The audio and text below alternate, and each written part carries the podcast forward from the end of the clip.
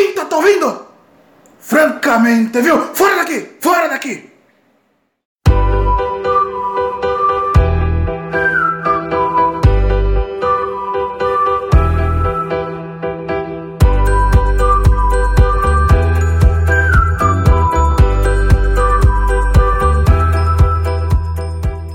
Fala galera, me chamo Jonathan Fernandes, tá no ar mais um especial de Natal, com toda essa animação que vocês sabem que o Teólogo de Quinta tem. E a ideia era trazer o Derek novamente, e o Derek veio. Estava presente aqui e muito feliz e trouxe presente para nós. Mas a nossa amiga Andressa não veio, não pôde vir para a gente repetir a dose do que foi ano passado. E eu trouxe uma convidada ilustre também, que já esteve por aqui no plataforma, mora nos Estados Unidos, que é a Mayara Paz, uma mulher incrível, com uma história muito legal. E eu vou começar por ela, né? Que ela se apresente, Mayara. Quem você é, para quem não ouviu o plataforma que eu gravei com você, depois aqui vai lá ouvir. E fale quem você é e muito obrigado por você ter aceitado esse convite para esse especial de Natal. Nossa, mas com essa apresentação você jogou a expectativa do público lá em cima. Lá em cima, né? claro. Todo mundo vai se decepcionar lá por cinco minutos de podcast. Bom, eu, como o Jonathan falou, eu moro aqui nos Estados Unidos tem dois anos. No Brasil, eu fiz de tudo. Já fui professora de inglês, já fui assistente executiva, já estudei design de interiores, já fiz um monte de coisa. Eu vim para os Estados Unidos junto com meu marido, ele foi transferido pela empresa que ele trabalhava. E nesses dois anos, eu fiz vários cursos, marketing digital, fiz curso de design de joias. E hoje o que eu tô, o que eu meu foco é desenvolver a minha marca de joias. Então, no background, assim, o que está acontecendo é, tem a ver com o design de joias, que hoje eu estou explorando essa área. E morando aqui, passando raiva, felicidades, de tudo, a vida é uma montanha russa.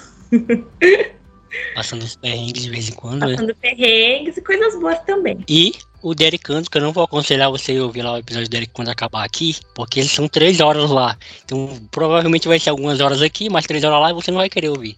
Mas em algum outro momento você vai lá e escuta o episódio que eu gravei com o Derek. Um dos episódios mais ouvidos, inclusive, daqui da plataforma. Sem demagogia. Ele realmente é um dos episódios mais ouvidos.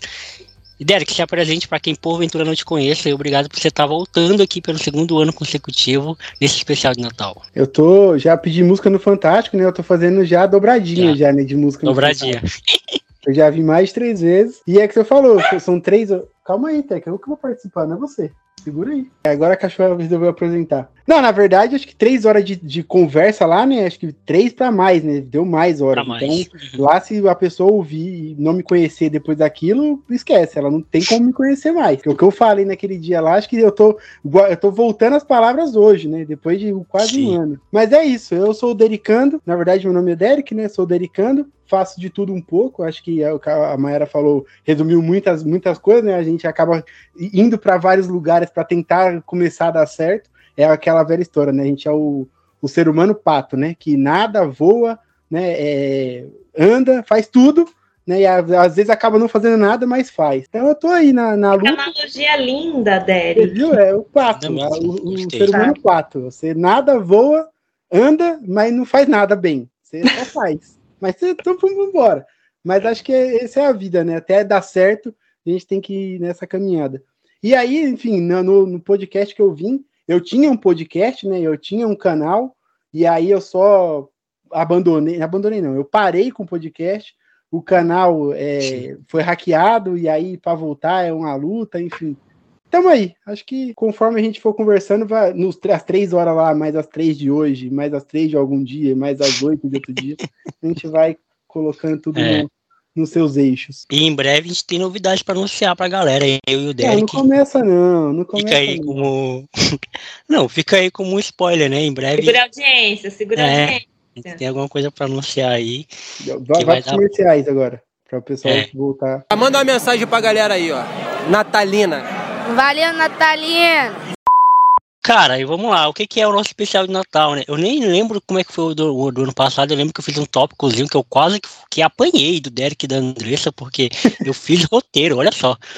Ficaram irritadíssimos porque eu fiz um roteiro para seguir a conversa, mas na verdade não é um roteiro para seguir, na verdade é um roteiro para ambientar o episódio, né? Porque além da edição, que o editor vai editar, né, lindo, maravilhoso que ele é, vulgo eu mesmo, é, tem também o papo que a gente vai trocar aqui que é algumas coisas referentes ao Natal.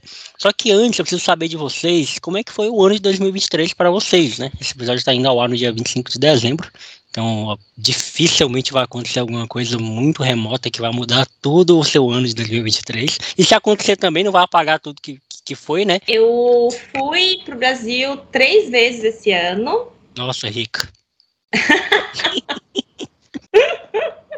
fiquei mais, fiquei assim, o espaço vai, tipo, primeira vez eu fiquei seis meses, depois entre, entre ir e, e fiquei seis meses sem ir pro Brasil, depois ficou uma diferença de dois meses e tal. Aqui as coisas foram boas, assim, esse ano foi um ano, como eu falei, né? Eu estudei bastante, aprendi bastante coisas novas, conheci pessoas da área, então foi muito legal, networking. Uhum. É, Tô vendo algumas parcerias aí para o ano que vem, então eu acho que vai ser bem positivo. Então foi um ano bem bom. Foi um ano assim que aconteceu muita coisa pessoal também, né, na minha vida, comigo, com a minha família. Então foi um ano que eu senti bastante a distância, assim, sabe? De estar tá, distância da família, dos amigos. Então, como eu falei, foi um ano que teve muitos altos e baixos, mas eu acho que mais emocionais do que da vida, assim, né? Financeiramente falando e tal. É, mas assim, no final foi um ano bom, a gente conseguiu curtir, a gente fez coisas legais, a gente fez viagens. Então, então foi muito bom, assim, foi muito positivo e acredito que dificilmente vai acontecer algo muito extraordinário até, até né, acabar o ano, mas, é, mas foi isso, foi um ano gostoso, mas teve seus momentos de bad, assim, bad vibes. Sim. É, uma coisa que eu lembro, eu, agora que eu tô vendo aqui que a gente gravou ano passado, né? Setembro do ano passado. Foi, tá? Um foi, tem mais de um ano já. É, e eu lembro que é uma coisa que que você falou, que eu lembro muito bem disso, e que, e que deve ter a ver com isso que você falou, é o clima também, né? Esse clima tipo de frio, de uhum. mórbido, sei lá, como é que pode. Eu tiro por mim. No Acre é só sol o ano inteiro. Nossa, e tem uma parte no e tem uma parte no ano que é chuva.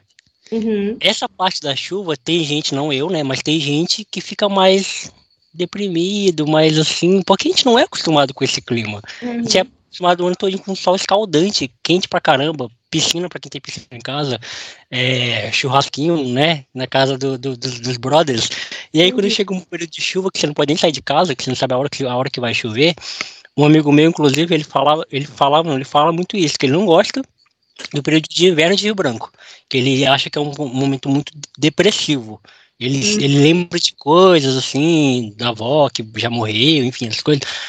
E, e deve acontecer isso para você, com você muitas vezes, né? É, a, assim, até o, o inverno, né? É, as pessoas se referem ao inverno, acredito que no hemisfério norte em geral, né? Mas uhum. dessa depressão sazonal que acontece sim, no inverno. Sim nem tanto por causa do frio, mas muito por causa da, da duração do, do dia, né? Então, uhum. quatro horas da tarde já começa o sol a se pôr, quatro e meia já tá escuro. É, se eu não me engano, dia 21 de dezembro é o dia mais curto do ano de sol, de, de luz de, de sol, assim. Então, Sim. acho que três da tarde o sol se põe, uma coisa assim. Então, essa, essa falta, né, do sol, da luz, da vitamina. Qual que é? Vitamina. D, D, né? D, né? Isso. É, isso afeta bastante, assim, a, é, nosso humor, nosso, né? Todo esse, todo o emocional, assim, afeta bastante. Então, começou, né? Agora em novembro começou a, a diminuir o tempo do, de luz do dia, então é bem, é bem difícil, assim. O frio até vai, porque você põe casaco, mas essa coisa do, uhum. do dia, aí 5 da tarde você tá morrendo de sono, é muito estranho. Porque aí você pensa assim, nossa, já tá escuro, mas você olha no relógio, você ainda tem, sei lá, mais duas, três horas úteis de dia, assim, né? Então é uhum. é meio doido, assim, é muito é esquisito, mas é uma coisa que é difícil para me acostumar, assim, porque vai Sim. aí depois volta né meio que a, em fevereiro aí começa o horário de, de verão né que não é verão mas enfim uhum. e aí as coisas começam a ficar normal e, quando, e aí você começa a voltar normal e aí passa muito rápido, daí depois muda Sim. de novo. O corpo fica, fica meio doido, assim. A, acho que os hormônios do sono também atrapalham. É uma, uma, uma loucura. Tem a, aquela velha história, né? O meu humor só modifica com o tanto de dinheiro no que eu tenho no bolso. Se eu tenho pouco, eu tô triste. Se eu tenho muito, eu tô feliz. Então... Ah, tá frio, mas eu tô com dinheiro. Tá, tá, cara, tô com dinheiro. Tá, tá, vambora. Dinheiro não é o problema, dinheiro é a solução, né? Exatamente. Ai, nossa, mas dinheiro não traz felicidade. Mas eu seria triste em Paris, sem problema nenhum. Tranquilamente. Seria triste em Abu Dhabi. Pronto, ó, vambora. Mas é uma coisa fisiológica mesmo também, essa falta da. vit- Sim. Muita gente fica com pouca vitamina D nessa época do ano, então existe uma correlação, assim, né, de vitamina D com depressão, falta de vitamina D com depressão, processo químico mesmo do cérebro, né? Então, é, muita gente passa por isso e é super comum, assim, nessa época do ano dar essa. sentar nessa, nessa Uhum. bad, assim. É, e não querendo te desanimar, mas assim, que eu, que eu espero que isso passe na medida do tempo que você vai ficando aí. Mas Uhum. tem a, a, a esposa do Rafinha Bastos, por exemplo, atual. Ela não se acostumou nunca a Nova York. Tipo assim, ela contou, Uhum. né? Já contou isso em um podcast que ela gravou com ele. Que ela não É, gosta da cidade. rico, né? É, Muito isso. Tipo, nossa, não me acostumei É com Nova muito York. Ah, vai pra merda. Eu sou É pobre, eu, de- moro, de- eu de- moro na periferia, eu me acostumo com qualquer coisa, né? A chuva eu me acostumo, eu viro, tenho frio, eu crio guerra aqui se precisar, mas eu me acostumo. Não tem Papo problema. reto. É muito rico. ela Eu- passou a vida toda lá. E aí ela não quer morar. Agora o Rafinha Bastos quer morar lá e ela não quer. Conflitos aí. Mas você vai se adaptar, Mayara. Você é uma pessoa adaptável. É, é aquela coisa, né? Quando vai chegar nessa época do ano, a gente já sabe, né? Que vai ter isso. Então, você tentar organizar a sua rotina para tentar aproveitar mais a luz do dia, fazer mais coisas ao ar livre enquanto tá claro. Então, você vai Uhum. mudando a rotina para adaptar, assim, mas é super estranho. E você, Derek, como foi o seu ano, meu amigo? Cara, eu, sei lá. Assim, pra mim, assim, é- é- existe dois anos pra mim. é, 2023. Você falou isso ano passado. Falei, né? É. E eu acho que eu, eu sempre, eu sempre vou levar meus, meus anos como dois.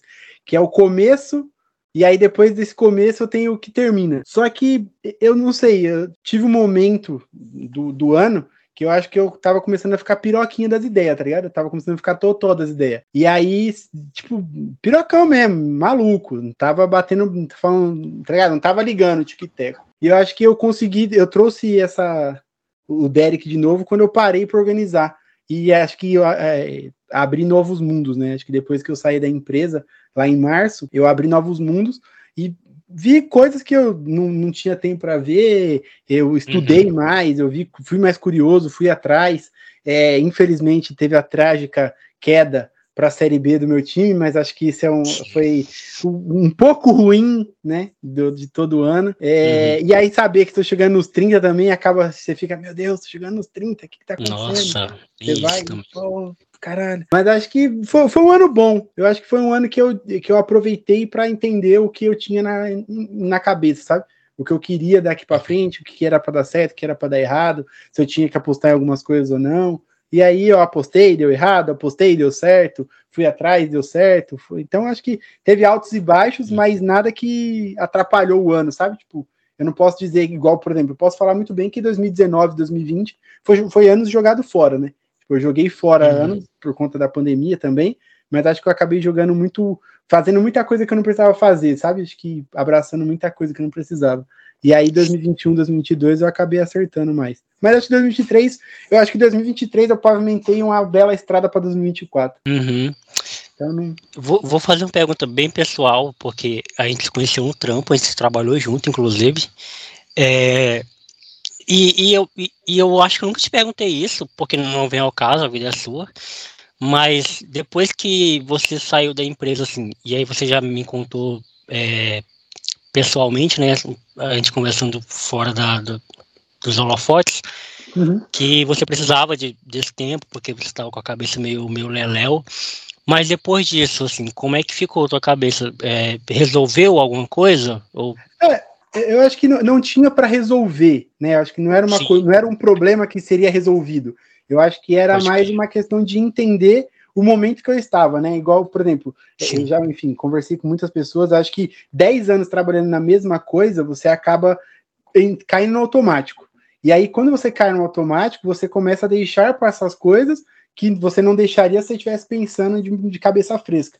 E eu acho que essa pausa de, de trabalhar nesse cenário fez com que eu é, olhasse para trás e falasse, pô, deixei passar algumas oportunidades desse jeito e vou tentar recuperá-las. E aí, se vai dar certo ou não, é uma, é uma outra questão. E aí, acho que eu fui entendendo mais também sobre o meu comportamento, acho que deu tempo, estudei mais coisas também sobre o que eu já, já fiz na vida, enfim.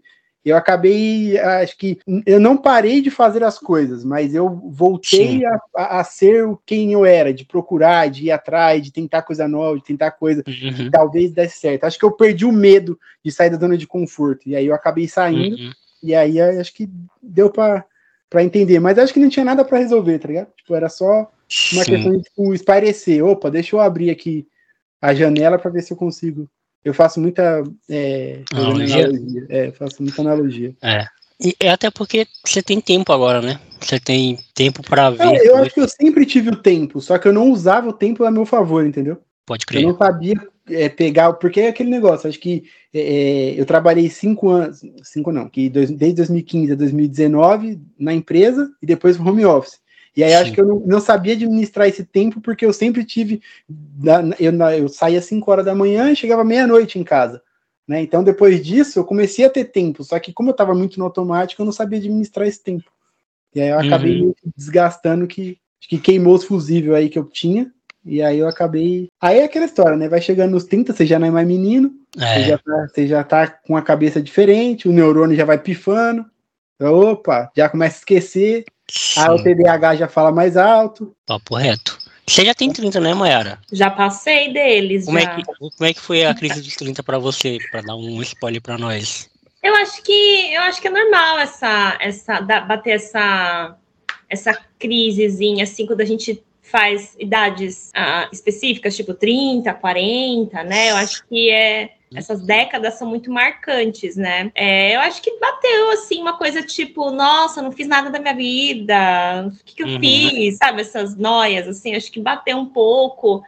É, nossa, não tô mais nova, não sou mais jovem. Sim. E o que me ajudou, assim, a ter um olhar diferente para envelhecer foi uma coisa bem simples, assim, mas eu comecei a seguir pessoas, né, que são mais velhas e que mostram assim o envelhecer de uma outra maneira, assim, porque eu acho que a gente é de uma geração que tem muito tabu envelhecer, né? Uma coisa muito negativa. Você você está envelhecendo, você não é mais produtivo, você não é mais saudável, você não é mais isso, um monte de coisa. E acho que para a mulher é ainda pior, né? Porque Sim. também uma cobrança uhum. estética, né? Eu comecei a seguir essas mulheres, principalmente, né? Mais velhas que mostram ah, o dia a dia delas, coisas que elas fazem. E isso me deixou mais tranquila de tipo, nossa, não é tão ruim assim envelhecer, porque o contrário do envelhecer é não estar vivo, né? Então, não é tão ruim assim. E aí comecei a olhar de maneira mais positiva. Então, hoje eu tô com 34, mas geralmente eu falo que eu tenho 26.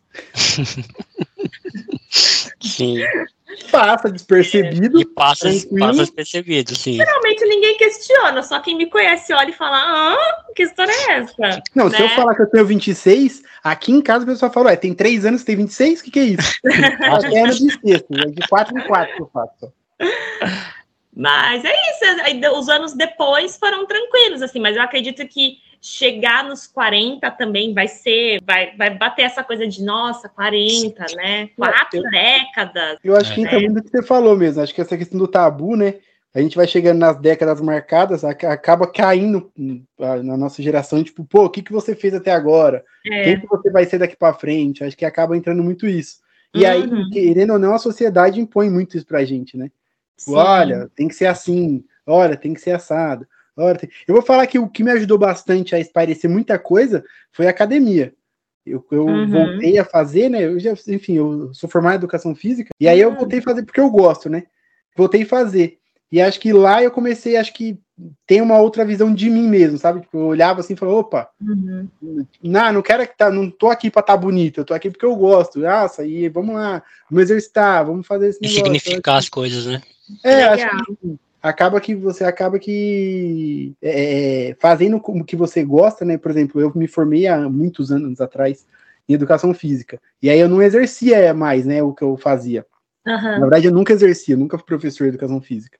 Eu só dou, só dou pitaco e palpite mesmo na, na coisa dos outros. Mas aí acho que começar a fazer isso, ir pra academia, ir atrás e fazer essas coisas de exercício físico mesmo, deu uma clareada. Hoje eu acho que me sinto até mais jovem. Da hora. É, e o meu ano começou com. Eu falei, eu acho que Não, eu te pergunto, eu te pergunto, pera, e Ah, aí, Diogo? pergunte. O ano? Eu tava foi? curiosa também, pro dele. Depois você Eu não vai falar. Eu Eu quero saber o ano foi passado ano. que também fez essa piadinha.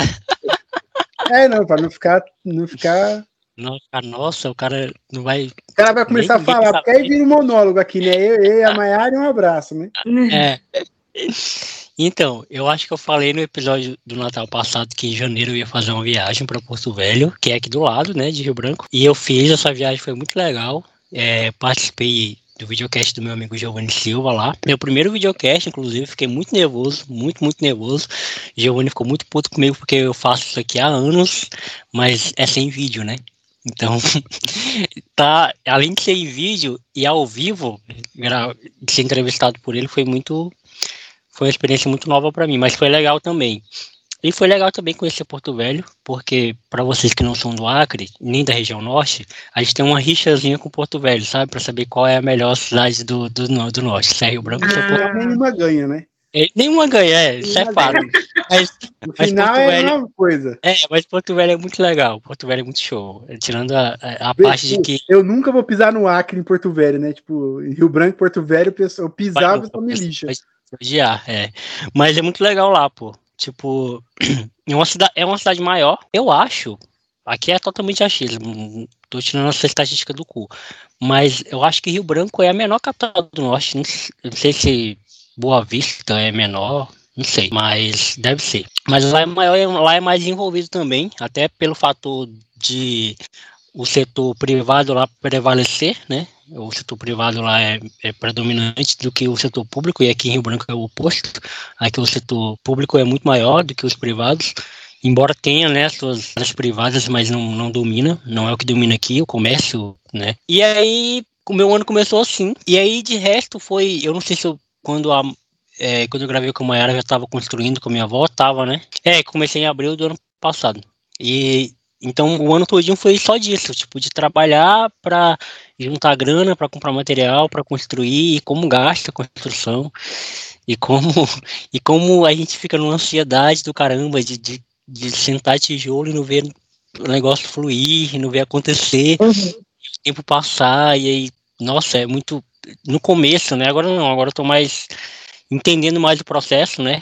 Não romantizando ele, mas entendendo o processo de que é assim mesmo, as coisas, é, as casas, os prédios, eles não nascem de um clique, de um clique, né, de um dia para o outro, você, pô, começou ali na já, China cria já assim. apare- Na China, É, na de um China, dia papo pro outro. reto. Na China, de um dia pro outro, tem cinco prédios feitos. tem que esperar, tem que fazer, tem que trabalhar, porque tem que conseguir dinheiro, tem que economizar, e aí eu lidei com, com muita, A parte de muita economizar, acho que pega mais, não pega, não? pega mais.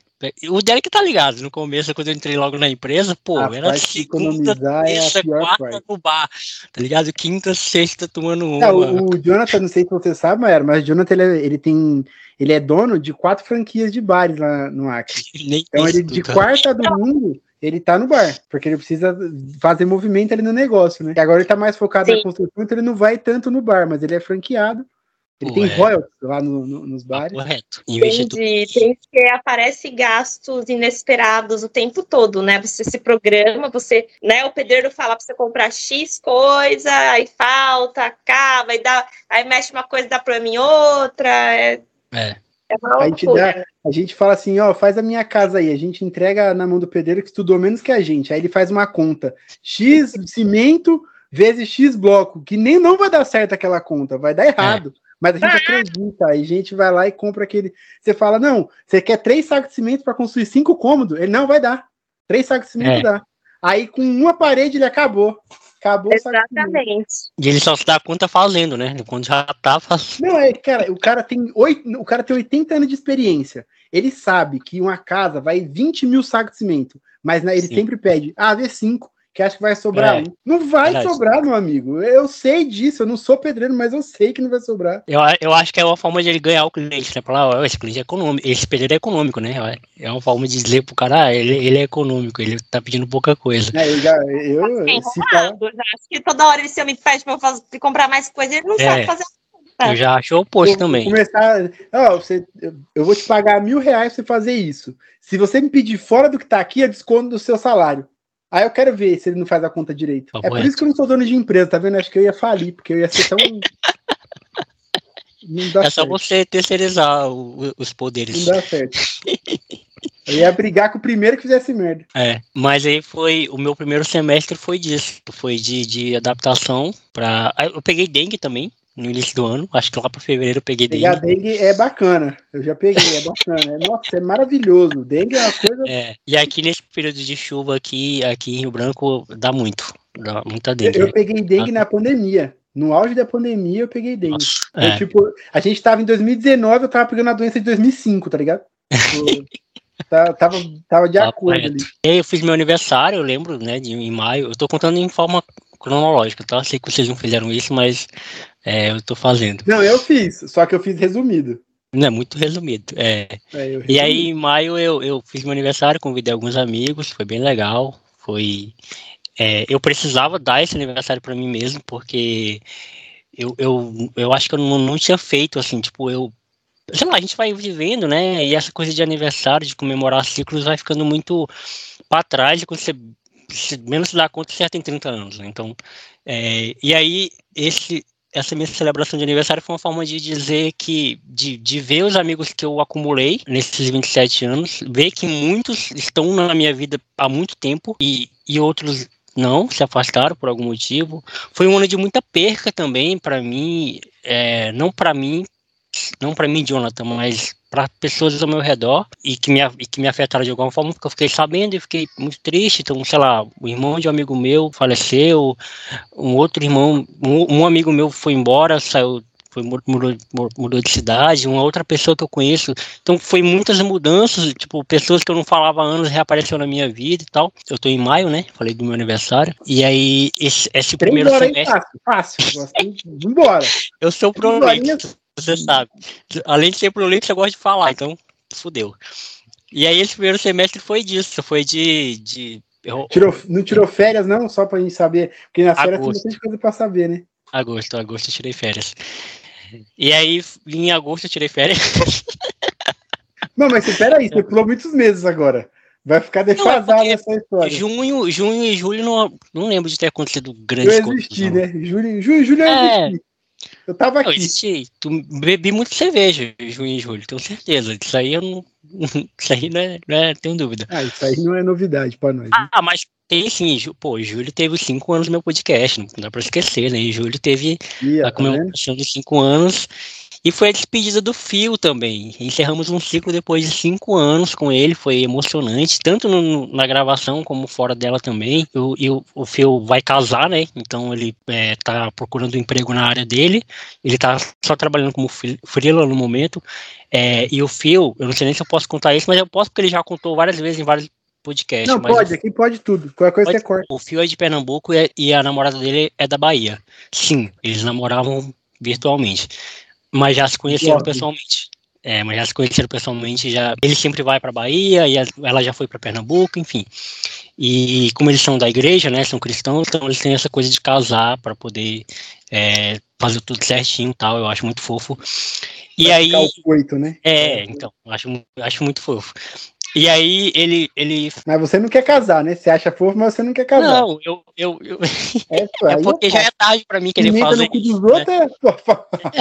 é... é legal, nossa, acho fofíssimo. Eu quero. Mas eu não quero. É porque vai, soa muito machista você falar, nossa, eu queria casar com mulher virgem. Ah, vai tomar no cu. Aí né? hoje em dia é mais fácil encontrar Jesus do que uma- Que alguém virgem, né?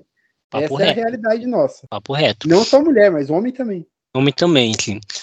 E aí, é, eu, eu super entendi. Eu, eu sabia que esse momento um dia ia chegar. Eu já esperava, porque o podcast é meu, não é dele. Ele, con- ele contribuía de forma muito parceira, né, muito amigável comigo nesse projeto. Mas eu sabia que uma hora ele ia chegar para mim e falar: Jonathan, já deu, esperou aqui meu, meu lugar aqui, vamos acertar aí com o RH do, do TDQ o que tem para acertar e que eu tô indo embora. E foi o que aconteceu, e, quando esse momento chegou, eu, eu achei que eu não ia dar conta, mas foi muito, por outro lado, foi muito bom para mim também, porque eu me reconectei com o meu podcast, assim, porque eu só gravava e mandava para ele, né? Então ficava muito automático, assim, pô, vou chamar a Maiara, gravei com a Maiara, tá aí, fio, o arquivo, edita e lança. Eu nem entrava no, na plataforma para ver como é que tava as estatísticas, nem entrava no canal do YouTube. Eu não fazia nada, eu só gravava e que já é muita coisa, óbvio, gravar e mandar para ele, mas era ele que editava, era ele que tinha todo o cuidado, enfim. Ainda quebrava alguns galhos para mim quando eu não podia gravar, que aconteceu até recentemente, inclusive, porque eu tava muito ruim da voz e pedi para um amigo meu gravar no meu lugar. Então, aconteceu isso em julho, né? Mudamos, é, entramos no novo ciclo do podcast. E foi um ano que, aí agosto, né, eu entrei de férias, foi um ano que o TDQ cresceu muito em, em números, assim, que me assustou até. Assim, não sei se é porque eu também não vejo tanto, né, não fico muito olhando é. em números, eu não fico vidrado em ver números, em reproduções, assim, mas quando eu fui olhar e e, e, mostra as estatísticas de lugares, né, de pessoas que, que me ouvem nos, nos seus estados, nos seus, seus países, enfim. E aí o pessoal também mandando mensagem, coisa que eu não estava acostumado tanto, mandando e-mail. Sim, as pessoas ainda mandam e-mail hoje. Mandando e-mail para mim. É, você entra no Skype? Ué, por que, que é. você não pode mandar e-mail? e aí eu, muito legal ouvir o pessoal falar, enfim.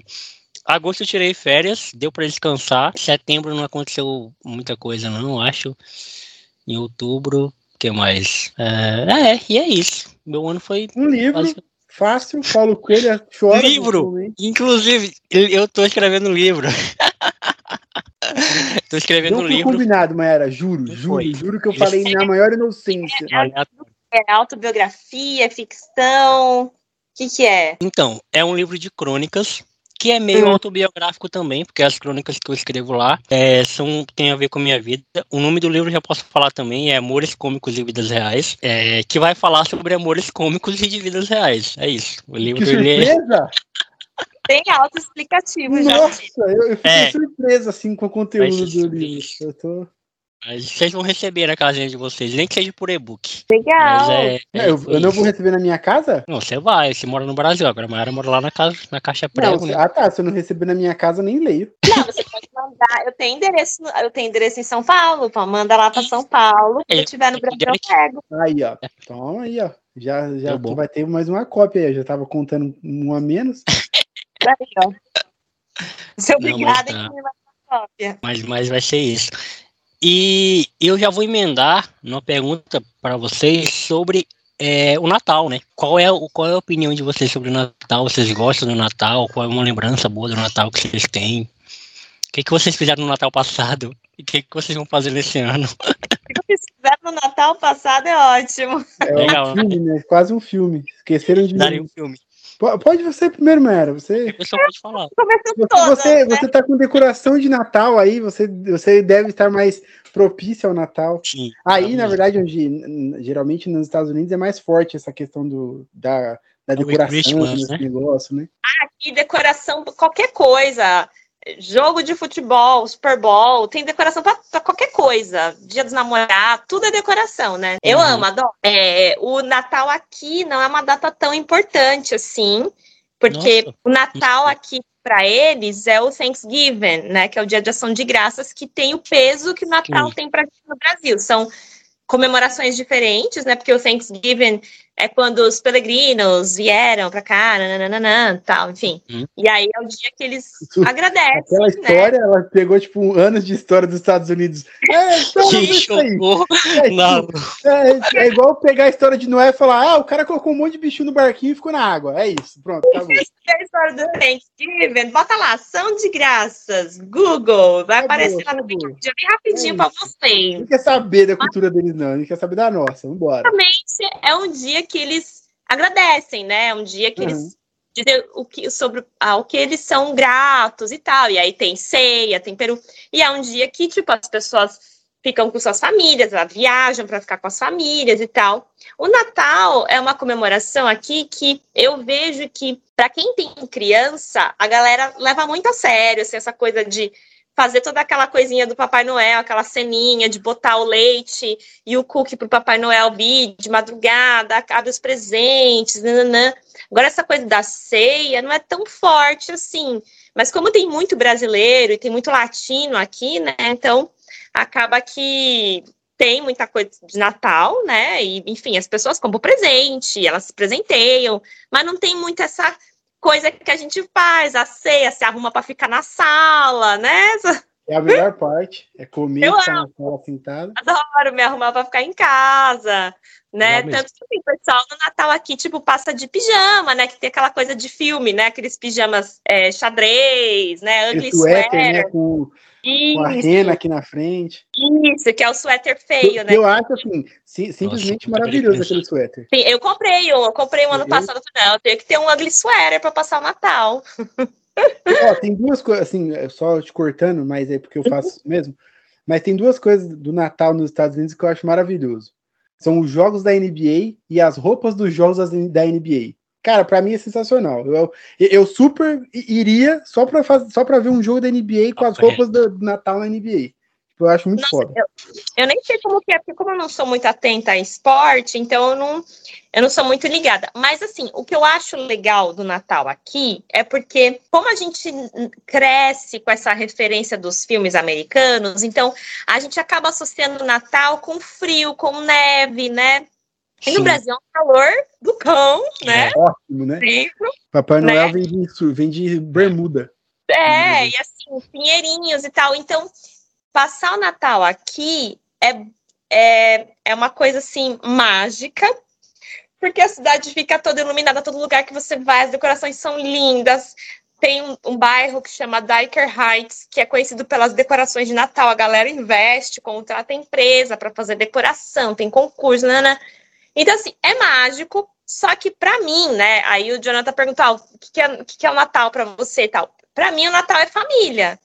É estar com a família, é passar com a família, é as tretas de família, é rir, né? Sim. É acordar no dia dia seguinte lembrar as merdas que cada um falou depois que bebeu uma.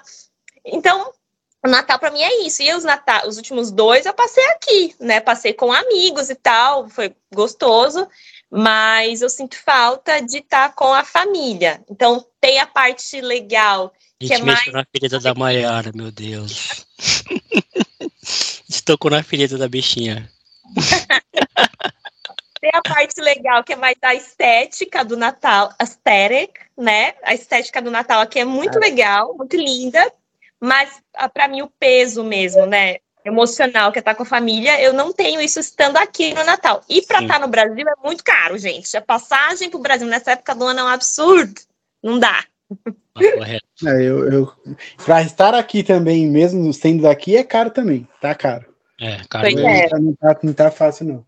né? Tá Mas uma coisa que eu, que eu ia falar, que você estava comentando, é quando eu era menor, né, era criança, eu via nos filmes bagulho da ação de graças, e eu falava, mano, por que, que é ação de graça? Será que os caras fazem bagulho grátis? Eu não ligava a graças a agradecer. E aí eu, num belo dia, a minha avó vai na igreja, né? E aí lá na igreja fizeram um dia de ação de graças. E aí eu fui perguntar, pô, por que? Vocês vão fazer o que de graça pros caras? Ela, não, é que a gente vai agradecer a Deus. Falei, pô, então os Estados Unidos. Aí eu comecei a ligar as coisas. Aí hoje, façam de graça, eu fico pensando, nossa, como que eu era burro, né? Tipo, eu pensava que era alguma coisa que ia dar pra alguém, ia ser grátis. Só que aí. uma, uma ação de graça. É, tá ligado? Ação de graça. Aí eu ligava, tipo, vou dar algo, né?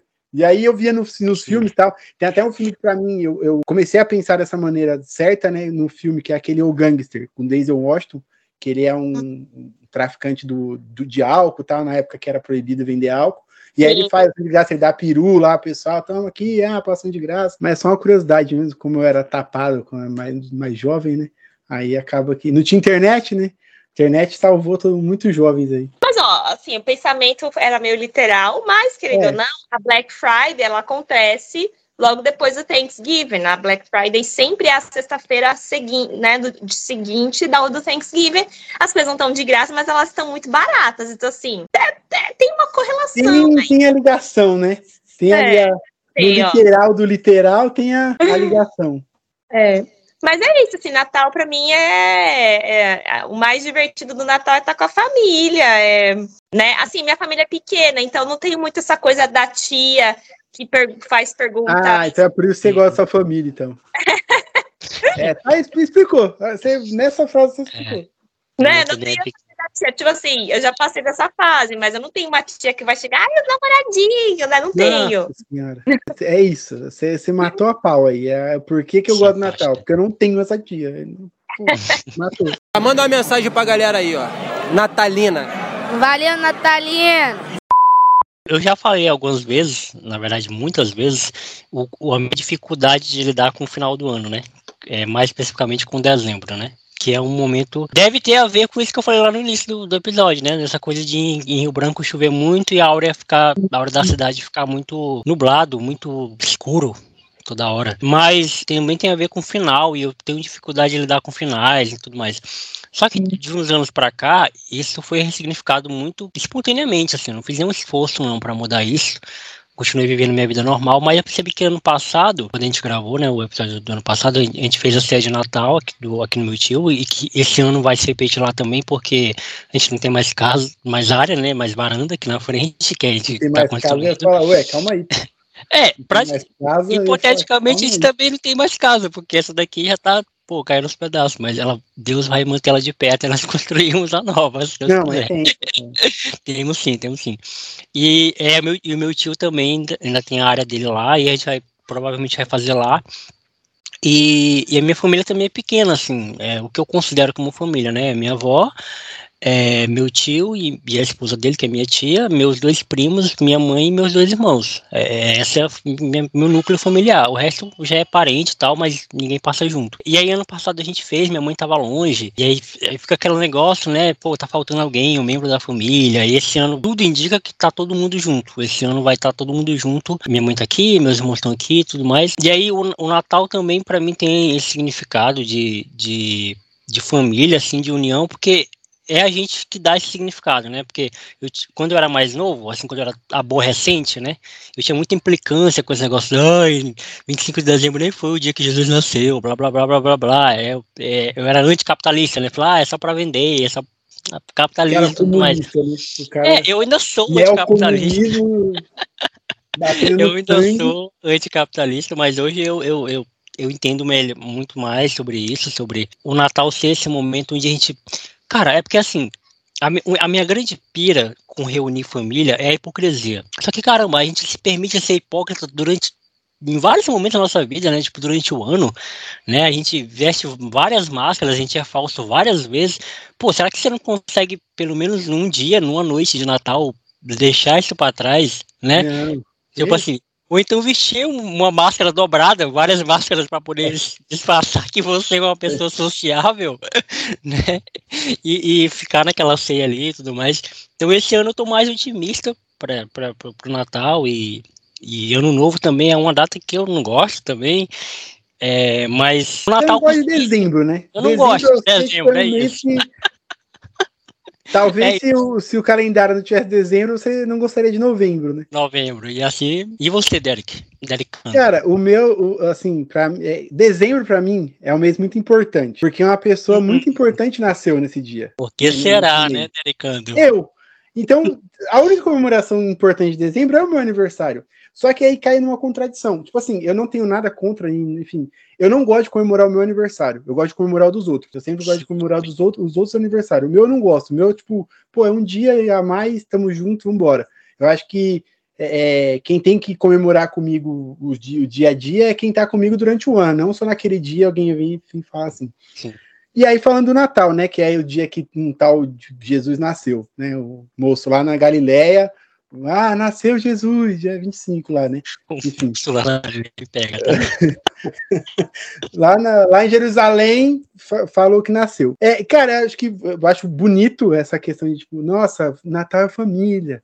Ai, Natal é lindo, tá junta todo mundo, vamos. A minha família fez tanto isso quando eu era criança que eu não quero ver mais minha família. Tipo, eu não, não sou uma pessoa adepta, vamos reunir todo mundo. Pelo, pelo excesso, então, pô. Exatamente. O meu o excesso, aí que foi o que a Mayara falou, né? Eu não tenho mais aquela tia. Eu tenho aquela tia. Eu tenho aquela avó, eu tenho aquele tio, aquele, aquele parente Ninguém morreu, todo mundo nossa, vivo. vai encher o saco a noite inteira. Então, eu não que eu não goste deles, né? Não que, pelo contrário, eles na casa dele e eu na minha. Maravilhoso. Tá Tamo junto. É isso. Cada um na sua casa, cada um vive o que precisa viver. Só que eu acho que entra muito nisso. Acho que eu vivi muito com eles, e aí você, quando você começa a ter a própria opinião e, a, e formar e as próprias, as suas próprios convívio, a própria amizade, o próprio ciclo, você acaba que, pô, já deu aqui, né? Acho que não, não precisa. E também acho que né, eu acho que comemorar Ano Novo e Natal são dias normais, igual qualquer outro dia, só que a gente deu um significado maior para aquilo. E aí se reunir é legal. Eu acho que não, não vejo problema em me reunir com as pessoas que eu gosto e que eu passei ali o, o ano todo. Só que eu também não vejo problema em não fazer nada, né? Acho que, enfim. é, tem uma coisa que acontece no Natal e Ano Novo que é maravilhoso, que se chama Jogos de NFL. E eu amo. Então, pô, Bravo. tem coisa É. melhor que virar a noite assistindo NFL? Não tem, então, pô, é maravilhoso. Tem uma coisa que eu acho do Natal do Ano Novo, só para concluir o raciocínio, que eu acho que é legal quando vai se comemorar, eu acho que é interessante comemorar com quem você dividiu a- as experiências do ano, sendo elas boas ou ruins. Se você tem aquela pessoa que você pode você pode fazer parte daquele dia, tipo, passar aquele dia, virar aquela noite, sei, fazer ali, se alimentar, trocar uma ideia, conversar, acho que é interessante. Né? Tipo, ah, nossa, eu periguei, não falo mais com a pessoa. Beleza, aí isso acontece. Mas não, a pessoa tá aqui do meu lado, vamos junto, sendo ela amigo, é, namorado, irmão, pai, mãe, acho que ah, vale mais isso do que qualquer outra coisa, né? Mas é, acho que vai de quem tem o quê, né? Então, não- mas Uhum. lembrando que dia 15 é meu aniversário, então não precisa comemorar Natal, só comemora meu aniversário, tamo junto. E é isso. Pra que? Jesus nem nasceu dia 25, então É. Eu, Realmente. particularmente, se for escolher entre Natal e Ano Novo, eu gosto mais do Ano Novo, porque eu acho o Ano Novo mais animado. eu prefiro festa junina. E Ah, bagunça, festa. E eu, eu go- eu gosto do caos do Ano Novo. Eu gosto dessa energia caótica do Ano Novo. Mas eu gosto do Natal, mas eu gosto mais do Ano Novo. Se é pra escolher um, eu prefiro Ah, não, Ano é, eu, te- Uhum. eu sempre acho que ano novo. É que te, te, criou aquele negócio, né? Ano novo você passa com os amigos, Natal com a família. Então, com os amigos é Cara, porreta. Você toma cachaça e fica maluco, É, e vai embora. E... É isso aí. é. Mas Isso eu, aí. assim, eu sou muito, eu sou muito, eu sou, eu sou muito de boa. Eu sou tranquilo, eu troco ideia, falo tal. Mas se for para fazer o caos também, eu, eu sou PhD, eu sou formado em criar situações caóticas. Eu, eu amo a discussão, eu sou dessa. Eu sou barraqueiro, né? Eu sou pobre, né? Pobre e barraqueiro. Então eu sou, barraqueiro. Eu Caraca, que fala problemática, ô, Eu né? sou pobre e falo barraqueiro. Pô, Não tem como. Não tem como. Ah, se alguém que vai ouvir esse. Ó, se alguém vai ouvir esse podcast e for pobre e for barraqueiro, por favor, comente. Ah, sou pobre e sou barraqueiro. Parabéns, você tá de parabéns. Não tem é como. A gente tá preparado para um barraco. A gente tá querendo aquela coisa. Sabe aquela. Furou a fila na hora de pegar o pão. Vai fazer barraco, vai gritar. Não, eu sou desse cara. Mas eu sou tranquilo também. Eu sou de boa. Tem esse traço Eu admiro tóxico, mas. pessoas barraqueiras. Eu admiro pessoas barraqueiras. Eu sempre falo para os amigos que eu queria ser essa pessoa. Eu sou pobre também, assim, tipo, né? Que rico, quem é rico, né, gente? Quem é rico? Jesus, né? Que nasceu dia 25, lá em Jerusalém.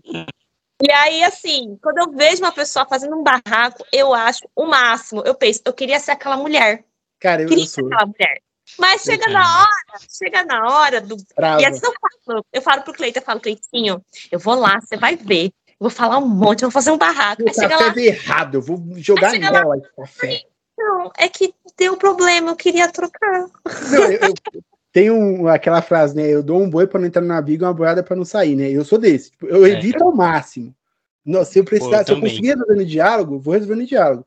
Mas se eu tiver que fazer um barraco, aí a gente arma o, o barraco, porque eu sou. E eu falo baixo, né? Aí tem essa Pô, história. é, também, eu falo eu sou, baixo. eu sou chato também, mas eu tenho preguiça. Eu tô até agora curiosa pra saber o que, que é o negócio que você ia falar lá no começo. E até agora. Já, na verdade, assim, é que eu vi hoje, né? E aí eu vi que tinha, geralmente, crianças fazem isso, né? Colocam um cartaz de procura-se o animal. Ah, o gato.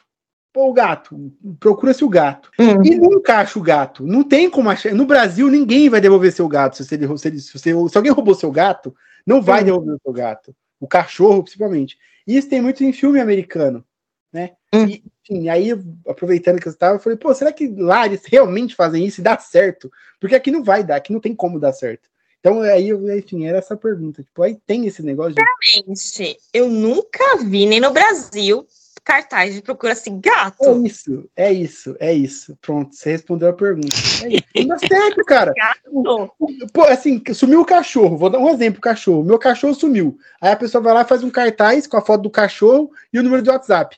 Amigão, o seu cachorro sumiu por algum motivo. Ou ele foi roubado ou você judiava dele. E ele foi embora. Acabou. O cachorro é super comum. Cachorro vários, tanto no Brasil como aqui. Ok. Mas, Mas, dá certo. Você vê dar certo? Essa que é a minha, tipo. então, eu, eu acho que é, Pô, a gente faz Ajuda, do ajuda, Eu processo. acho que ajuda, eu acho que ajuda. Eu acho que ajuda. Talvez, acho que hoje em dia você divulgar em grupos, tipo de, Talvez seja mais de condomínio, grupos do seu bairro, né? Tipo, ah, tem uma amiga que o cachorrinho dela fugiu de casa, acho que na hora que abriu o portão ele saiu correndo com os fogos, uma coisa assim, foi tipo ano novo, né? Uma coisa assim. E o cachorrinho ficou perdido alguns dias, ela divulgou em muitos grupos, assim, Facebook, tal, grupo do bairro, e isso ajudou bastante. Mas eu acho que o cartaz também ajuda. Assim, eu acho que uma outra, mais É, lá. analógico, né?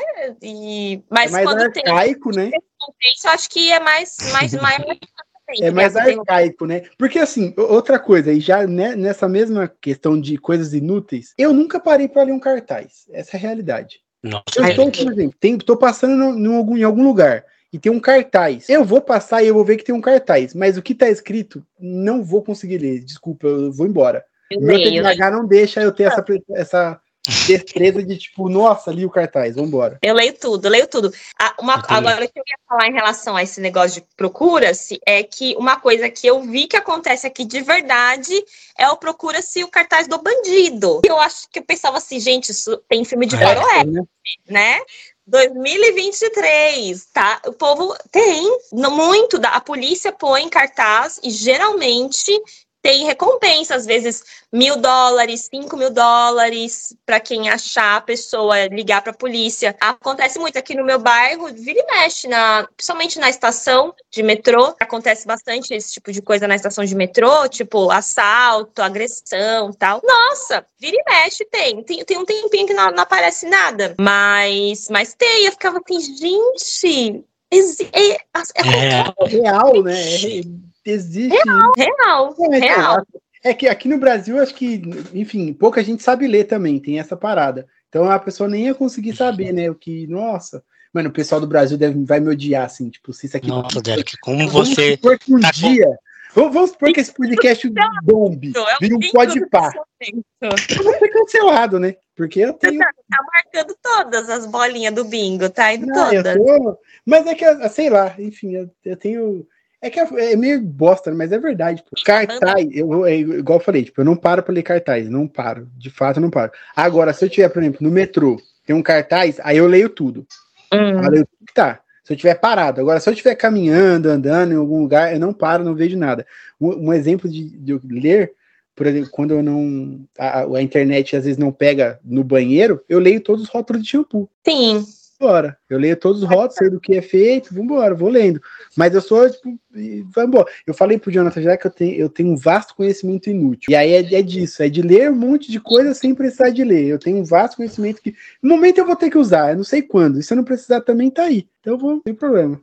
Você começa a entender, né, o que, que tem no. que você vê que o, com, a, a composição do shampoo e do sabonete é quase a mesma. Se você for ver, é praticamente a mesma coisa. Do aroma só. E aí você fala: olha só, né? Olha aqui, aí o Esse shampoo tem um negocinho mais ali, né? Vai Não, eu leio, eu leio tudo, se precisar. Assim, parado. Agora o meu, o meu TDAH não deixa eu andando, no máximo é escutar música. Beleza, Entendi. andando. Mas você tem TDAH diagnosticado ou você é diagnosticado no TikTok? Não, tenho diagnosticado. Diagnosticada. É, isso e, e tô- Diagnosticar o TikTok é legal. Eu tenho. É, não, porque hoje em dia no TikTok, né, todo mundo é psicólogo, todo mundo é coach, todo mundo tem TDAH, todo mundo mundo é tem TDA. tem alguma coisa aí, assim. Aí, tipo, eu, le, eu vou ver qualquer vídeo eu penso, bom, eu, eu devo ter TH, TH né? Nossa, eu faço isso. Não, você vai no banheiro correndo, sim, ah, então você tem TDAH, é isso. Assim, É. tudo, né?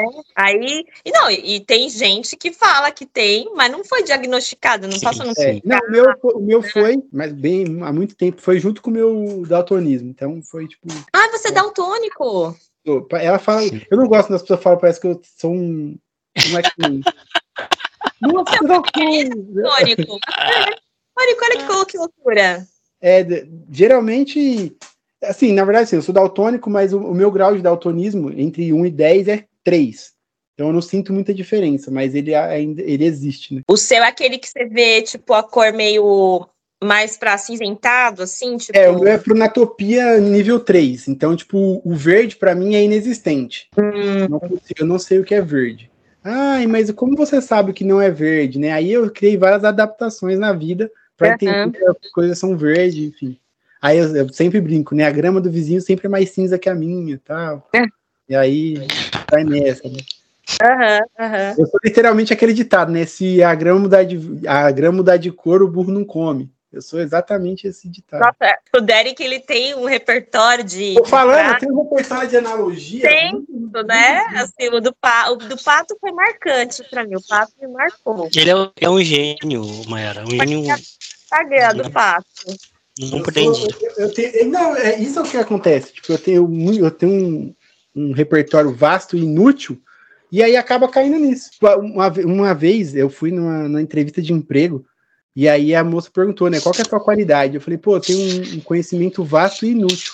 Ela, ué, mas como assim? Me prova. Eu falei, ah, qual que é a- o país que mais importa areia? Ela ficou, nossa, meu Deus do céu. Aí ela, qual? Eu falei, Arábia Saudita. Por quê? E expliquei por quê. Ela ficou olhando na minha cara assim, tipo, eu não vou contratar esse menino, esse menino é doido, esse menino não bate bem das ideias. Mas foi tipo, é, é isso, eu tenho esse repertório, a analogia. Eu, eu acredito, eu também gosto muito de conhecimentos gerais que parecem inúteis na hora que você aprende, mas sempre tem um, um dia, um dia vai ter uma utilidade. Talvez Eu esse acho- dia não chegue, mas ele vai, vai ter esse dia. Alguma coisa que você vai Alguma fazer, coisa- você vai lembrar, ah, nossa, isso aqui. Tipo assim, se você participar do show do milhão, por exemplo. Não, aquele ali eu ganhava um milhão, ali eu ganhava, ali eu ia sem problema nenhum. Ali eu ia até o final, eu não ia. Tem coisa que eu não sei, mas tem coisa ali, tem muita pergunta ali. A minha mãe fica direto, nossa, se inscreve, se inscreve. Eu não, mãe, vamos, vamos, vamos entrar no milhão voltou, mas voltou até? Tem o Quem Quer Ser o Milionário do Luciano Huck agora. Ah, Que é a mesma coisa, né? Você faz, vai, coisa. faz 15 perguntas até ganhar um milhão. é a mesma coisa, assim, o carisma do Silvio Santos. Exatamente. É a mesma coisa você entrar no SBT, né? Agora na Globo. Não, e falando em cancelamento, o Silvio Santos é incancelável, né? Aquele homem fala o que ele quer e não, Ah, ele existe. é imorrível, né? Ele é o, o cara que pode falar tudo. Manda uma mensagem pra galera aí, ó. Natalina. Valeu, Natalina!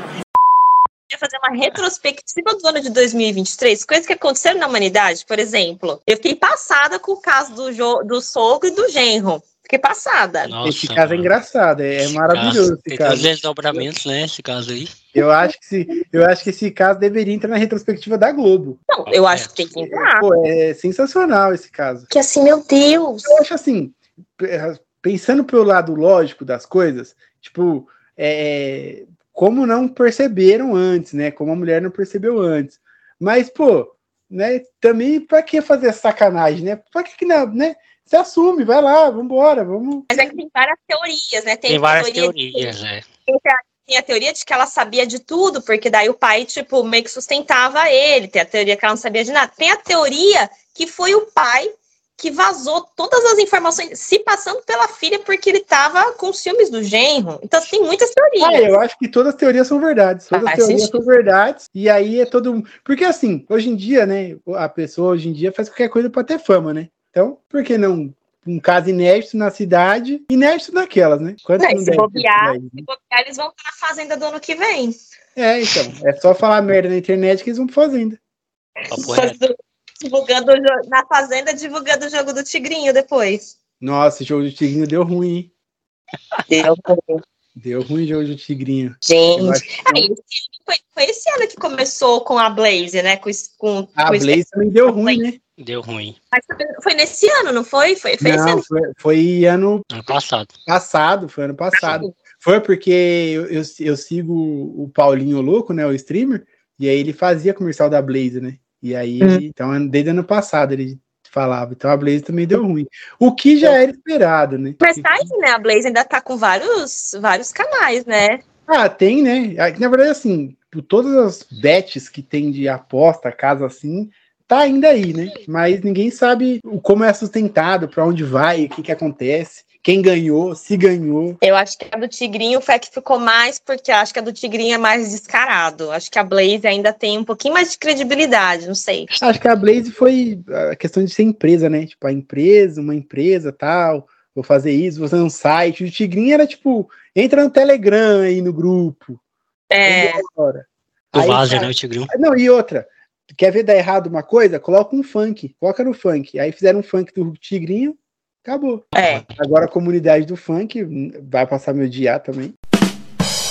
Vai Eu sou ótimo em ser cancelado. Pelos motivos certos, mas tudo bem. Já foi, ele já, ele já ofendeu umas cinco minorias. Pô, eu já Sim. tô, enfim. Por falar a verdade, né? Essa que é a grande coisa. Eu não fui.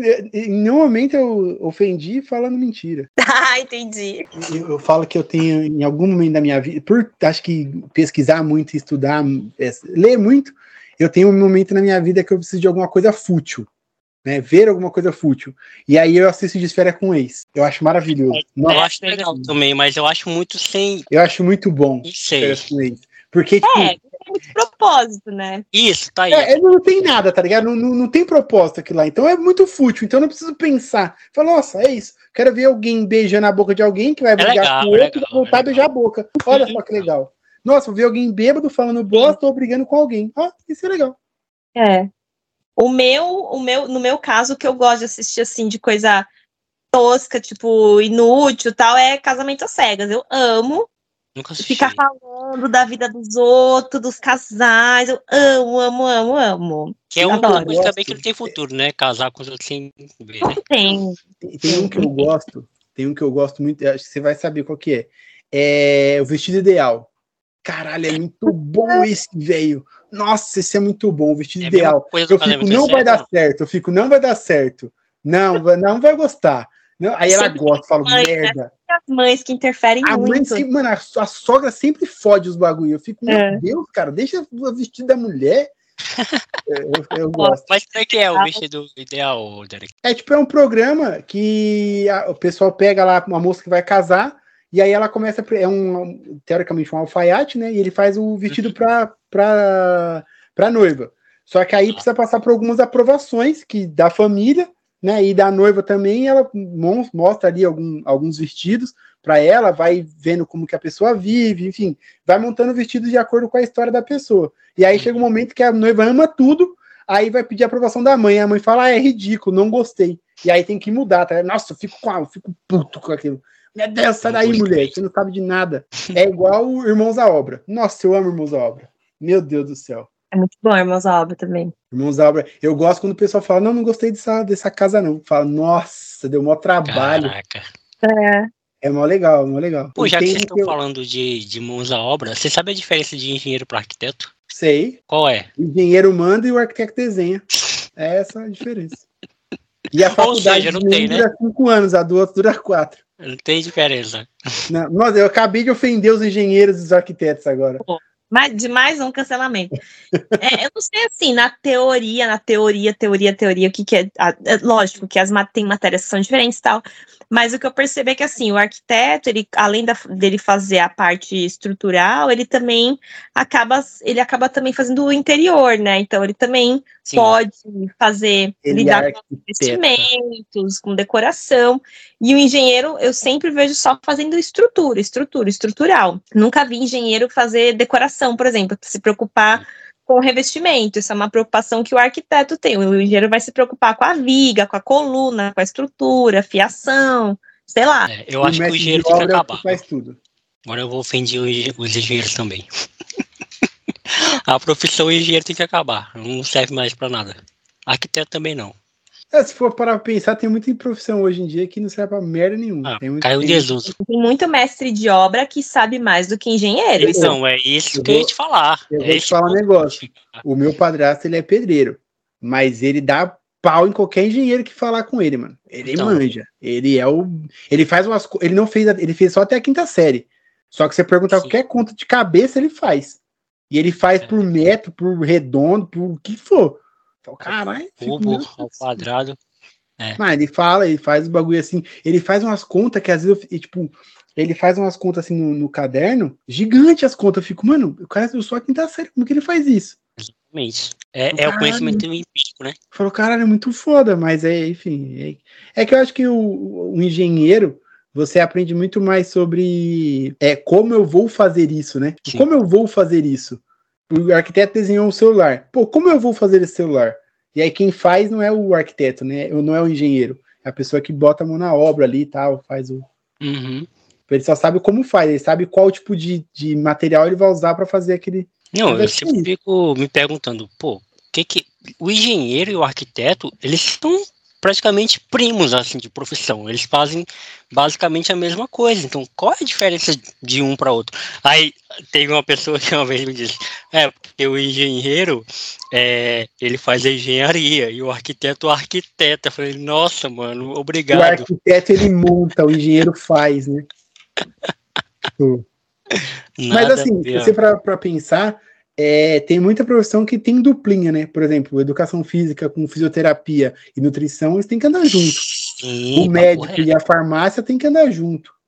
O papo bioquímico e o médico têm que andar junto. Tem muitos, que, tem muitos que se interligam, né? Que É, tem muita. Por exemplo, na, na faculdade de educação física, a gente aprende genética, que tá ligada à biologia. Tem bastante. Geralmente, a- a- as, as matérias, quando elas são exatas, de comunicação ou humanas, elas acabam se interligando, né? Aí tem o professor de biologia. É, então, aí é isso. Por exemplo, a gente aprendia genética. A professora que me dava aula de genética, ela era professora de biologia na USP.